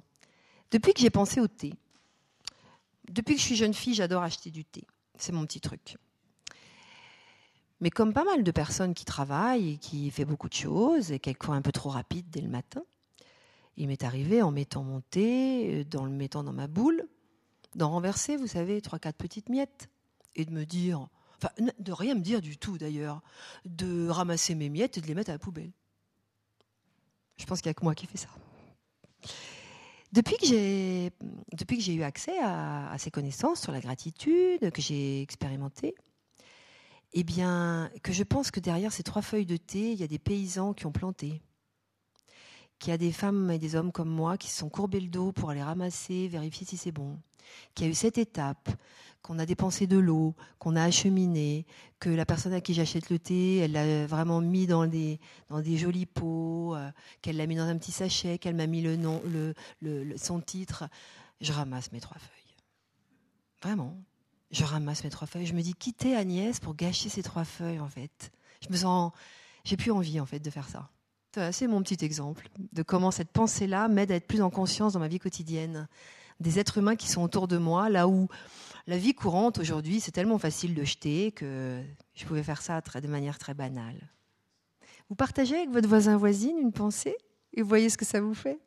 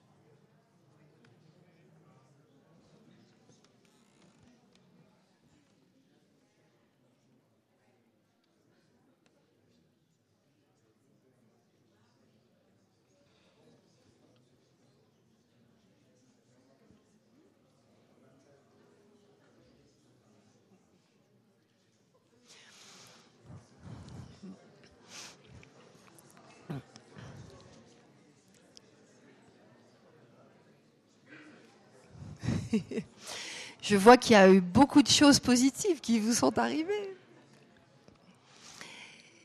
Il nous reste 20 minutes euh, pour euh, organiser une discussion et un, débat d'idées. Euh, quelqu'un veut-il témoigner de quelque chose ou bien me, poser des questions? Je pense que ce lieu est un lieu de débat, c'est-à-dire que c'est l'interaction peut avoir lieu de cette façon-là, mais aussi avec un témoignage dans la salle. Hein. c'est tout est possible. Il suffit de demander le micro. Oui, il y a une chose qui m'interpelle. Au début de votre exposé, vous avez indiqué que certains naissent avec, euh, sous le signe négatif, d'autres sous le signe positif. Mais est-ce que c'est irrémédiable? C'est pas signe positif. on ne parle pas de signe positif ou négatif. En fait, c'est ce qu'on appelle des échelles d'orientation positive ou d'orientation négative. Ça veut dire que euh, c'est bien sûr que c'est tout à fait. Euh, on peut évoluer avec ça. Nous sommes les individus des êtres d'interaction avec nos environnements. Si un, enfant naît avec, enfin un, jeune, hein, naît avec une orientation plutôt c'est-à-dire oh il fait pas beau, il fait froid maman, le mois de juin c'est pas sympa, je vais pas sortir, etc. Qu'il a euh, un parent ou un couple parental qui est comme lui, on va passer le petit déjeuner à se plaindre que le mois de juin est vraiment pourri, que la planète actuellement vit des grandes difficultés. Donc là, cet enfant ne va pas beaucoup développer une orientation positive. D'ailleurs, l'institutrice qui va le retrouver va souvent devoir compenser auprès de cet enfant en lui disant Tu as raison, ce n'est pas agréable, il ne fait pas beau comme on aimerait, mais euh, regarde, euh, la pluie s'est arrêtée, tu peux sortir jouer avec ton ballon. Si cet enfant naît avec une orientation négative dans une famille qui est plutôt d'orientation positive, cet enfant, par, par interaction, notre personnalité, c'est trois composantes. Hein. C'est la nature, l'éducation, la culture et les expériences. C'est un mélange complexe. Donc avec cette orientation, en fonction de nos expériences de notre éducation, nous allons évoluer. J'ai répondu à votre question?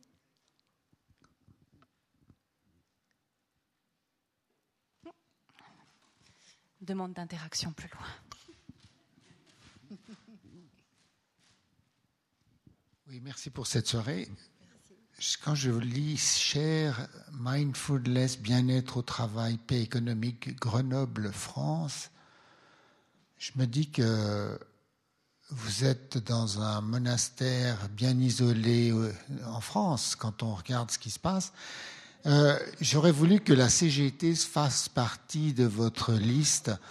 Qu'est-ce qui, comment pourrait-on imaginer euh, un mieux euh, dans cette, dans cette difficulté qu'on regarde avec effroi On a l'impression qu'ils sont tous impertinents, mais qu'ils ne s'écoutent pas. C'est fascinant.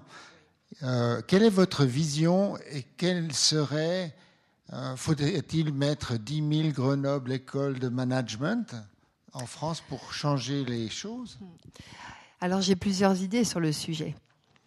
C'est quelque chose que je n'ai pas reporté effectivement parce que dans, l'analyse que je, fais de la difficulté à être impertinent, j'ai beaucoup analysé notre système élitiste français, qui est une particularité européenne. Euh, nous avons euh, alors, qu'est-ce que je. Je vais vous rapporter plusieurs choses. Ça, va je vais, je vais déplier un petit peu ma réponse. Oui, vous avez raison. Il y a beaucoup d'impertinence constructive, mais il y a des dialogues de sourds. Il y a des mondes qui ne se rencontrent pas. Euh. Nous avons un système élitiste qui fait que nous allons créer en France des castes. Euh, on, on, ne parle pas de castes, mais nous avons réellement des castes. Je travaille par exemple pour un grand, grand organisme de recherche français dont je tairai le nom, euh, à l'âge que j'ai, 53 ans, si je n'avais fait qu'un bac plus 2, même si je dirige une équipe, même si je mène des projets de recherche, même si j'ai fait avancer la science avec mes équipes, au niveau de mon statut, dans, mon bulletin de salaire, il serait encore marqué technicienne, bac plus 2, j'aurais le statut, j'aurais la classification, j'aurais le niveau de salaire de quelqu'un qui n'a fait que deux ans d'études. Ma voisine d'à côté, qui a fait une école d'ingénieur, prépa, école d'ingénieur, elle aurait un salaire plus élevé que moi, elle aurait ça. Et moi, on me dirait, mais Agnès passe les concours. Et donc, euh, aujourd'hui, je racontais à Marie-Thérèse, euh, quand on a demandé à, Madame El Khomri, Madame El Khomri, c'est une, c'est une grosse blague. C'est une grosse blague. On a, on a, le gouvernement a, est allé chercher quelqu'un qui ne connaît rien au monde du travail. Euh, un journaliste français, euh, il y a quelques, quelques mois, lui a posé la question, Madame El Khomri, combien de fois on peut renouveler le contrat à durée déterminée? Elle a répondu trois fois. Le journaliste a reproduit la question. Madame Connery, combien de fois peut-on renouveler en France le contrat à durée déterminée? Trois fois. Là, elle a compris qu'elle venait de faire une énorme bourde. N'importe quel jeune français qui commence à travailler sait que le contrat a duré, c'est le basique du droit, il n'y a pas besoin de faire d'études de droit pour savoir ça. Donc, on est dans un dialogue qui est très très dur parce que les élites françaises pensent qu'elles sont sorties de la cuisse de Jupiter, elles pensent qu'elles savent tout. Je suis devenue prof, moi seulement, il y a euh, dix ans. Je suis devenue permanente il y a six ans. Je suis au départ profession libérale, formatrice. Je travaille pour plein de milieux, la santé, l'aéronautique, etc. Maintenant, je suis une partie de mon emploi du temps professeur dans cette école. Euh, même déjà penser que j'allais écrire un livre dans ce milieu-là, euh, face à toutes les personnes qui écrivent des livres, euh, t'as pas fait de thèse, tu vas pas écrire un livre. On est en France dans un, dans un système qui est très très casté, qui va rendre les gens très agressifs en fait. Parce que celui qui a des idées va, se voir rétorquer en permanence qu'il n'a pas le niveau de diplôme pour parler, qu'il n'est pas légitime. Euh, qui, ça va jamais en fait. Donc il n'y a pas d'écoute de vraiment l'être humain adulte à adulte. C'est euh, il y a des filtres. Et on a des filtres culturels que les élites françaises continuent et s'accrochent complètement. Je pense qu'on va avoir une évolution. Mon livre va devenir complètement ringard dans quelques années et c'est très bien parce que la jeune génération qui arrive, euh, qui a voyagé à l'étranger, qui a fait des stages à l'étranger, qui a connu des hiérarchies plates, qui a connu d'autres systèmes, bah vous avez vu, les jeunes élites d'ailleurs ne restent pas en France, elles partent, elles étouffent dans ces systèmes-là. Mais actuellement, celui qui, euh, qui est l'homme de la rue, qui euh, gagne le SMIC et se voit retirer par les élites une prime de 50 euros par, euh, par an, parce que quand même les gens étaient pénibles, l'élite qui gagne beaucoup ne se rend pas compte que pour quelqu'un qui gagne le SMIC, 50 euros, c'est pas pour aller au restaurant vendredi soir avec sa femme, c'est pour ne pas faire d'emprunt pour payer la cantine. Il y a un mépris total. Chez Caterpillar à Grenoble, il y a eu, euh, des mouvements sociaux et de la CGT très durs parce qu'il y a eu des licenciements, des critères que l'entreprise gagnait de l'argent. Et parce que les personnes étaient impertinentes constructives et commençaient à revendiquer, les ingénieurs ont décidé comme ça, de manière autocratique, de retirer des primes. C'est reparti, ça a reflambé. Il y a du mépris en fait. Je pense qu'une société qui est fondée sur le mépris d'autrui va mal. Elle n'est pas saine vous avez un système de référendum qu'on vous envie énormément. Parce que nous, il y a un mépris de la démocratie, en fait. Et euh, c'est ce qui fait aujourd'hui ce, système-là. L'élite, visite des usines en une demi-heure. avec la télévision en disant qu'elles connaissent les usines, c'est pas ça. Euh, connaître une usine, c'est pas visiter en une demi-heure. C'est méprisant pour les personnes qui travaillent. Je sais pas si j'ai répondu. J'irai très loin en impertinence constructive, monsieur. Dans ma conclusion, je parle d'urgence éducation nous ne mettons pas suffisamment euh, le. Euh, nous, ça, ça commence, mais c'est. Nous ne mettons pas assez l'accent sur la formation aux compétences psychosociales des professeurs. Les professeurs sont des gens qui ont fait des études supérieures, qui se retrouvent acculés après 4 ans ou 5 ans d'études en géographie, en histoire, en biologie, et qui n'ont que d'autres solutions que de faire le CAPES, parce qu'ils n'ont pas réfléchi à autre chose. Ils n'aiment pas spécialement les enfants.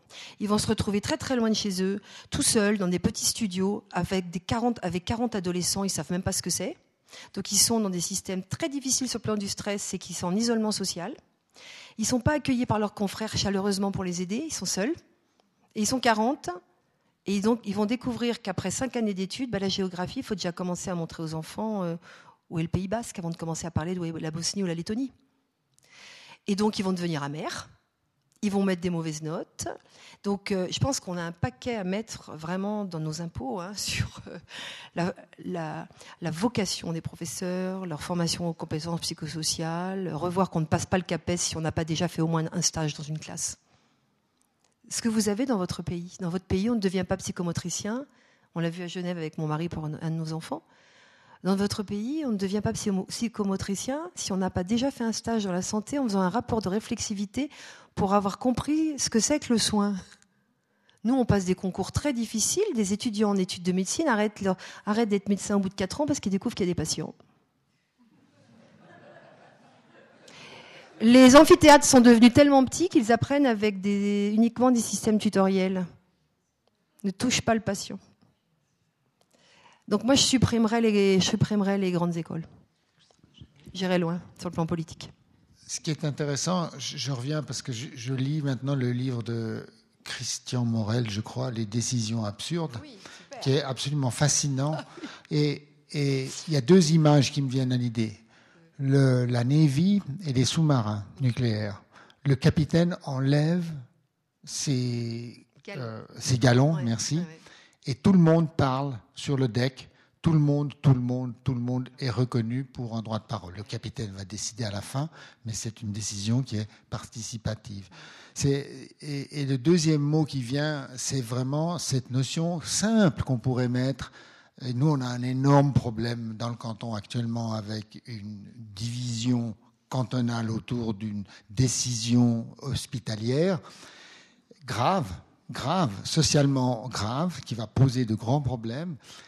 Et c'est cette bienveillance qui nous manque. On n'arrive plus à la voir, on la trouve plus. C'est une bienveillance, reconnaissance de l'autre.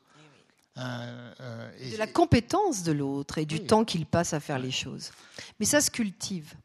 Ça se cultive. Hein. Nous, les travaux que nous faisons, et c'est vraiment de, et c'est pour ça que mon projet mon projet personnel, c'est de vraiment continuer à former des professeurs et à former des instituteurs pour leur apprendre en salle de classe à, faire les petits exercices que je vous avais faits. Parce que les résultats sont très intéressants. Eline Snell en Hollande, qui fait faire de la pratique de pleine conscience et de psychologie positive, vient d'obtenir des gros budgets pour former tous les instituteurs. L'Angleterre, euh, les députés anglais ont démarré de faire de la pleine conscience avant de faire des textes de loi on est très en retard, en fait, en tous les cas, dans certains pays. On a des études qui montrent que ça peut marcher. Donc gardons espoir, ça, passe, ça repassera par de l'entraînement. Laïque, cette fois-ci. Parce que toute la difficulté, c'est la place du religieux aussi. Euh, voilà, c'est retrouvons dans, dans une société laïque toutes ces dispositions à la bienveillance que nous avons en nous. J'aurais une question impertinente à vous poser. Je trouve que cette bienveillance euh, qui a été évoquée est vraiment merveilleuse et je pense qu'elle peut presque faire des miracles si on retombe sur le domaine du religieux. Maintenant, il y a une sorte de petite voix un petit peu comme ça qui arrive, nourrie de certaines petites lectures. Euh, j'ai vu une sorte de débat dans, la presse écrite où il y avait quelqu'un qui défendait, comme vous, hein, le bien-être euh, des gens au travail, etc., de manière très très convaincue. Et en face, quelqu'un qui travaille aussi beaucoup aux qualités relationnelles, mais qui a l'air de dire que c'est une façon d'exploiter encore un petit peu plus hmm. les travailleurs. Et je voulais vous entendre sur ce thème. Super. Et, merci beaucoup euh, pour cette question. Euh, je, suis euh, très, très, comment dire, vigilante avec les entreprises avec lesquelles on travaille. bon, je vais faire juste un petit saut en connaissance. Dans la prévention du stress et des risques psychosociaux, il y a trois niveaux de prévention. Le niveau de prévention 1, primaire, c'est de regarder dans les conditions de travail, la charge de travail, le matériel, les horaires, qu'est-ce qui contribue au stress.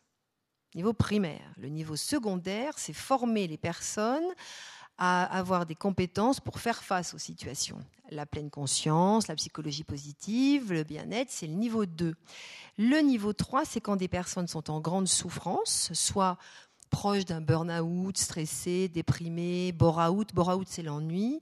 Euh, là, c'est mettre en place des accompagnements pour permettre aux personnes de réintégrer leur travail et de reprendre des distances. Moi, je, je débat beaucoup avec certains patrons et ils, me disent que je suis l'impertinente du groupe, mais je leur dis, c'est bien, on va passer encore une après-midi à parler de pleine conscience, yoga, tout ça, super, mais au niveau du primaire, vous faites quoi? Beaucoup m'ont dit, c'est quoi? Je leur dis, tiens, c'est étonnant. Vous êtes patron de grosse structure, vous ne savez pas ce que c'est qu'un niveau de prévention primaire Donc on leur explique. Je leur dis, bah, la prévention primaire, c'est effectivement, par exemple, quand vous, nommez un cadre ou un manager pour être manager, est-ce que vous avez déjà bien pris le soin de vérifier s'il a la compétence, s'il est d'accord Et pourquoi vous ne lui donneriez pas une période d'essai et qu'éventuellement, après six mois, il se dit, je continue ou j'arrête? Parce que je vois beaucoup de managers qui souffrent, en fait. Ils se rendent compte qu'ils ne sont pas faits pour ça.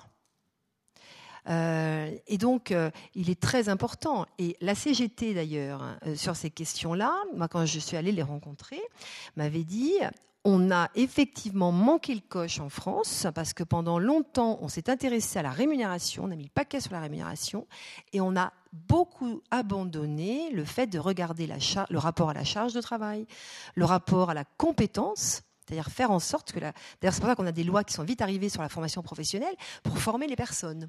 Donc, le bien-être n'est possible que si, euh, on, fait de la pleine conscience alors qu'on a des dossiers comme ça sous la tête et qu'on ne sait pas les traiter et qu'on n'a pas remplacé les collègues qui sont absents ou qui ne viennent pas. Euh, oui, on va vivre mieux les instants où on est tranquille, mais on va, on va être très mal le reste du temps, vous avez raison.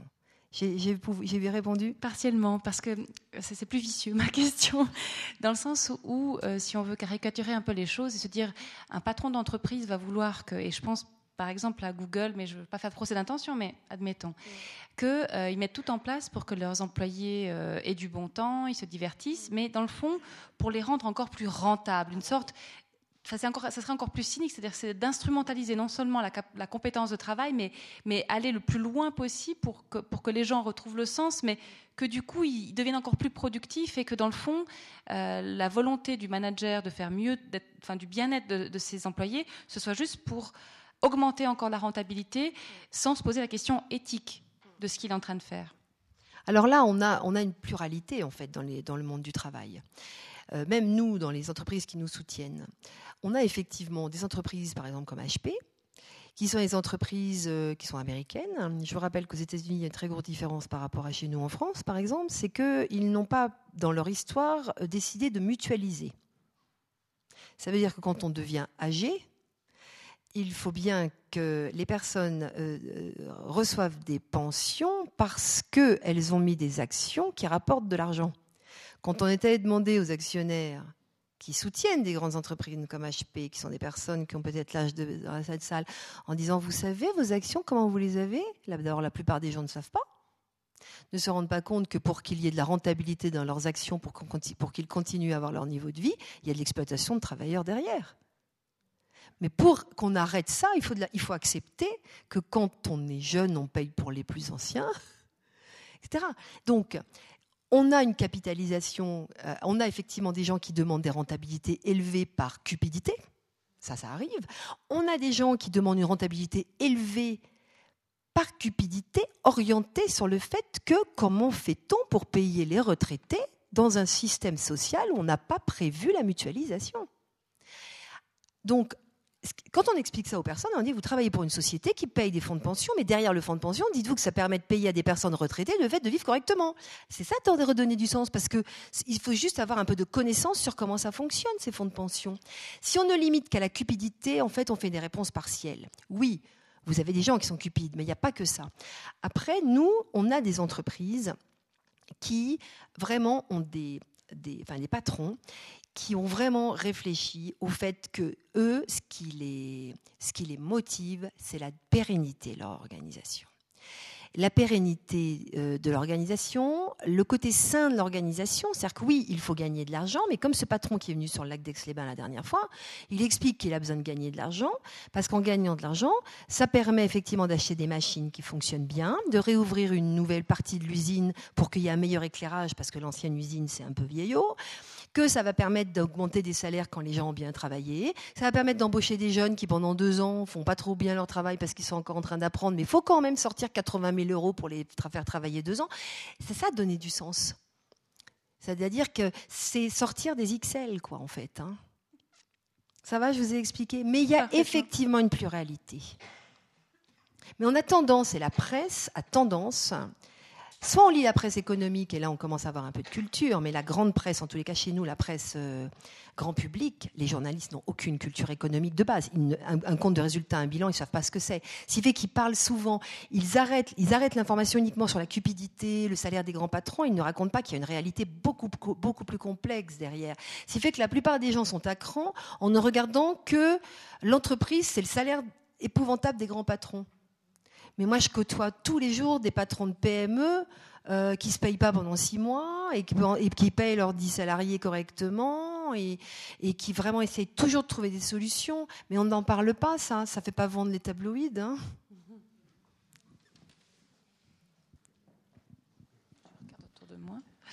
Euh, il y a une chose qui m'interpelle et qui me rappelle une chose qu'on a évoquée ou que j'ai lue chez Sylvain Tesson, euh, cette, et quand vous parliez du thé ou de vos habits, c'est la personne concrète. Lui disait, moi j'aime pas, dans une interview à la radio, il disait, j'aime pas quand on parle des Syriens, moi je veux rencontrer un Syrien. L'abstraction versus la personne concrète. Et je pense que la, capacité à interagir aussi, c'est d'imaginer le patron qui est fatigué ou l'employé qui est fatigué, ce, spectre plus large. Hein. et c'est ce côté très concret des choses euh, qui permet aussi de se mettre à la place de l'autre, peut-être. J'aimerais vous entendre là-dessus. Ah, mais là, j'ai. Bon, je suis truffée d'exemples dans ce domaine. Euh, il, y a, il y a deux ans, j'assistais. On a un grand amphithéâtre de 500 places. Et il y avait la présentation d'un très gros projet qui est à Grenoble, qui s'appelle Giant, qui est un gros projet qui réunit. Euh, on a toute une, une, partie de la ville qui est en train de se transformer pour vraiment euh, rapprocher entreprises, euh, laboratoire de recherche et école, et en faire un, vraiment tout un espace de ville qui soit non seulement un laboratoire d'innovation dans le domaine de la santé et de l'énergie, et aussi un laboratoire d'architecture urbaine. Et euh, donc euh, ce monsieur, le patron de Giant, venait présenter devant plein plein de gens de Grenoble. Et puis moi j'étais au milieu et les slides, elles étaient verts comme votre pull, madame, vert comme ça. Donc un vert très gai parce que Giant c'est vert, voilà. Un vert comme ça et avec des avec beaucoup de textes écrits en blanc et des textes parfois petits. Et donc moi j'étais j'étais au milieu et les gens étaient très agités. C'est-à-dire qu'on avait d'un côté cette personne qui raconte euh, toute l'histoire de ce projet, les multi-acteurs, la création d'emplois, les innovations que tous les citoyens de Grenoble vont pouvoir, aller, vont pouvoir aller voir les nouvelles diodes, les nouveaux systèmes d'hydrogène, nanana, des trucs quand même un peu d'espérance là, des choses motivantes.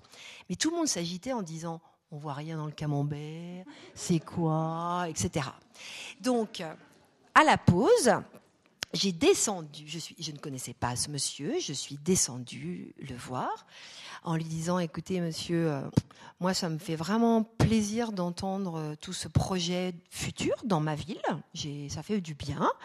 Je viens juste, est-ce que vous vous, rendez compte de la lisibilité de vos transparents? Et il me dit, mais non, parce qu'effectivement, de là, là où il est toujours, il voit pas. Alors je lui ai dit, vous venez avec moi Et alors, bon, les autres, c'était la pause. Il est venu et il m'a dit, mais c'est horrible. J'ai dit oui, écoutez, moi je viens vous voir parce que ça crée beaucoup de gêne, que ce soit qu'on lise pas. En plus, il y a beaucoup d'infos sur vos slides. Du coup, les gens sont un peu choisis de l'écouter ou de lire ce qu'il y a écrit. Mais il m'a dit, mais merci madame. J'ai dit, mais écoutez, euh, j'aurais trouvé ça dommage que personne ne vous le dise. Mais mes collègues me disent, c'est encore toi, Agnès, hein t'as pas peur J'ai dit, mais je devrais avoir peur de quoi? Là, j'y vais avec gentillesse, je suis pas en train de lui dire c'est nul. Je lui fais une remarque factuelle que c'est difficile à lire et que je trouve que c'est dommage pour la présentation. Mais beaucoup de gens n'osent pas faire cette simplicité-là. Donc, euh, moi, dans les formations avec les jeunes, et, euh, je, je fais faire plein de petits exercices comme ça, de simplicité, en fait. Alors, euh, c'est Léonard de Vinci qui disait euh, La simplicité est le parachèvement de la complexité. Quand un jour quelqu'un m'a dit Mais Agnès, euh, oui, l'impertinence, ça a toujours été facile pour toi. Mais non. J'ai fait plein d'erreurs, vous savez. J'ai été compliqué comme vous tous. Je me suis demandé si j'allais y arriver. J'ai fait des erreurs, puis je, me suis fait gronder hein, dans le milieu professionnel. J'étais un peu trop spontanée, j'étais insolente, ou je disais pas ce qu'il fallait. Mais j'ai appris en fait.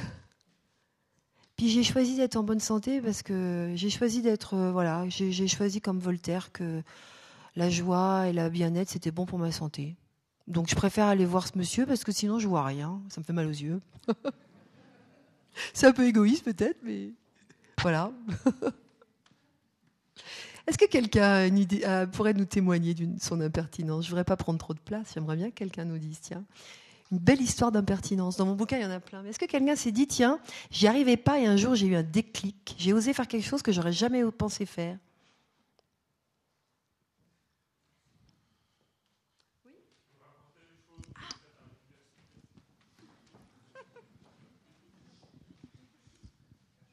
Mais que j'ai oublié, c'est une, amie qui était en même temps que moi à l'Uni qui me l'a raconté après. De temps en temps, en croisant une autre amie qui, etc., elle se marre encore. C'était un séminaire sur euh, l'autre les chants de Mal d'Aurore. J'ai lu le premier, c'est un texte qui m'était étranger. J'ai pas lu les suivants. Je me rappelle qu'il y a une très longue strophe avec euh, l'auteur, je crois, le narrateur, enfin, s'adresse à l'océan. Et paraît-il, j'ai lâché tranquillement en plein séminaire. Bon, mais tout ça, c'est que de la flotte. mais moi, je l'ai oublié.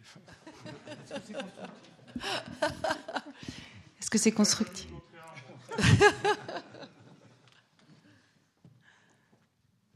Ça rappelle un peu les habits nus de l'empereur, c'est ça? Bah oui, Les habits nus de l'empereur. Est-ce que quelqu'un d'autre est-ce qu'un jour vous avez été impertinent constructif pour faire évoluer votre environnement? Même un, même un environnement proche. Vous avez osé amener quelque chose de divergent, une pensée différente pour oser transformer. Quelqu'un euh, Oui? Je suis impertinent, non constructif.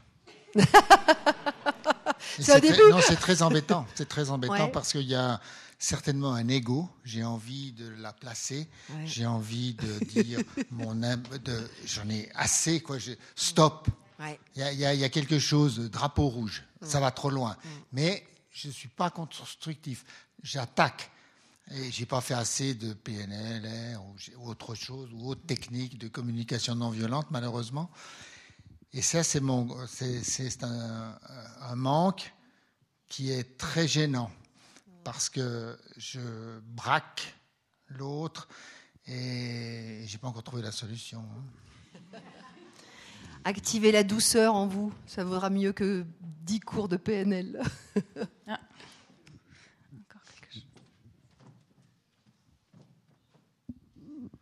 Dirais une autre chose. Je connais, moi, des, des impertinents constructifs. J'espère que d'autres les connaissent. C'est les dessinateurs d'humour mais ça me construit. Topor ou Chaval sont strictement indispensables. Et il y en a quelques autres, comme Bosque par exemple. Ça, c'est parmi les plus puissants.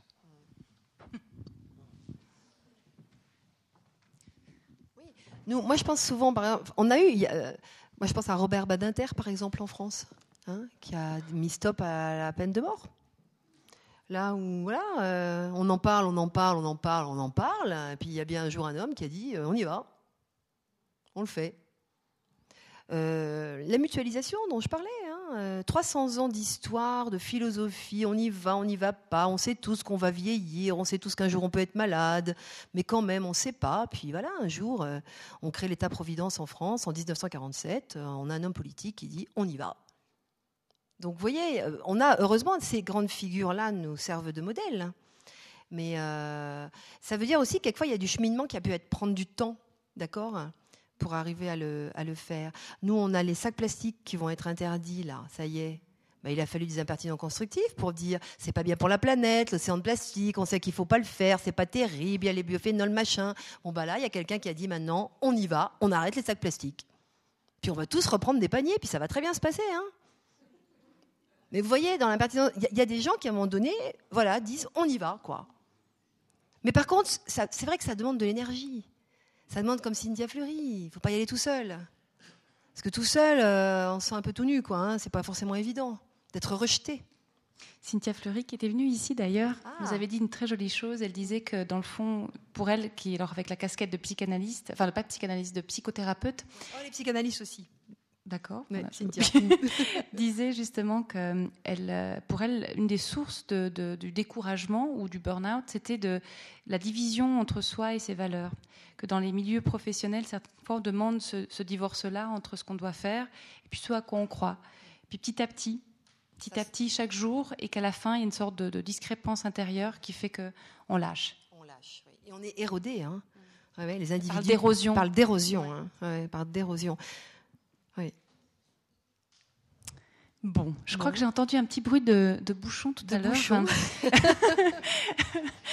Mais en tout cas, euh, bah, ça va continuer dans la bienveillance et la, et la convivialité. Mais, mais quand même, Agnès, merci beaucoup parce que vous avez euh, cultivé le calme en nous. Et je crois que vous nous laissez plein de belles choses pour l'été, pour euh, développer le calme, l'amour de soi, la douceur. Parfois, on est très dur envers soi-même. Et je trouve que parfois, de donner une petite caresse intérieure comme ça, c'est pas de la complaisance envers soi-même, mais je trouve que c'est pour contrebalancer un petit peu la dureté qu'on peut avoir envers soi-même. En tout cas, aussi, je trouve que c'est très réjouissant de savoir qu'il y a des gens comme vous, qu'en face, il y a des patrons qui ont envie d'aller vers des gens comme vous euh, je trouve ça plutôt très encourageant. Et je crois que c'est vraiment aussi du côté de, l'éducation, comme vous le disiez très bien, qu'il faut aller. Et ça commence par l'éducation de nos enfants. Ça commence peut-être par rapport à des demandes qu'on peut formuler à l'égard de l'école sur des besoins pour les êtres humains, pour qu'ils grandissent bien et qu'ils aillent vers le bien pour eux et du coup pour les autres, évidemment. Donc euh, voilà, tout ça, c'est une belle gerbe de, fleurs qu'on va emmener avec nous. Et en tout cas, merci infiniment. Puis on se réjouit un petit peu de lire ce que vous nous avez laissé, et puis les livres aussi qui sont là. Mais en tout cas, euh, c'est magnifique parce que vous êtes dans les bonnes couleurs, et je vous invite à poursuivre tout à l'heure avec des petites fraises et du prosecco pour marquer la fin de la saison. Et vous êtes tous cordialement invités, bien sûr. Merci beaucoup à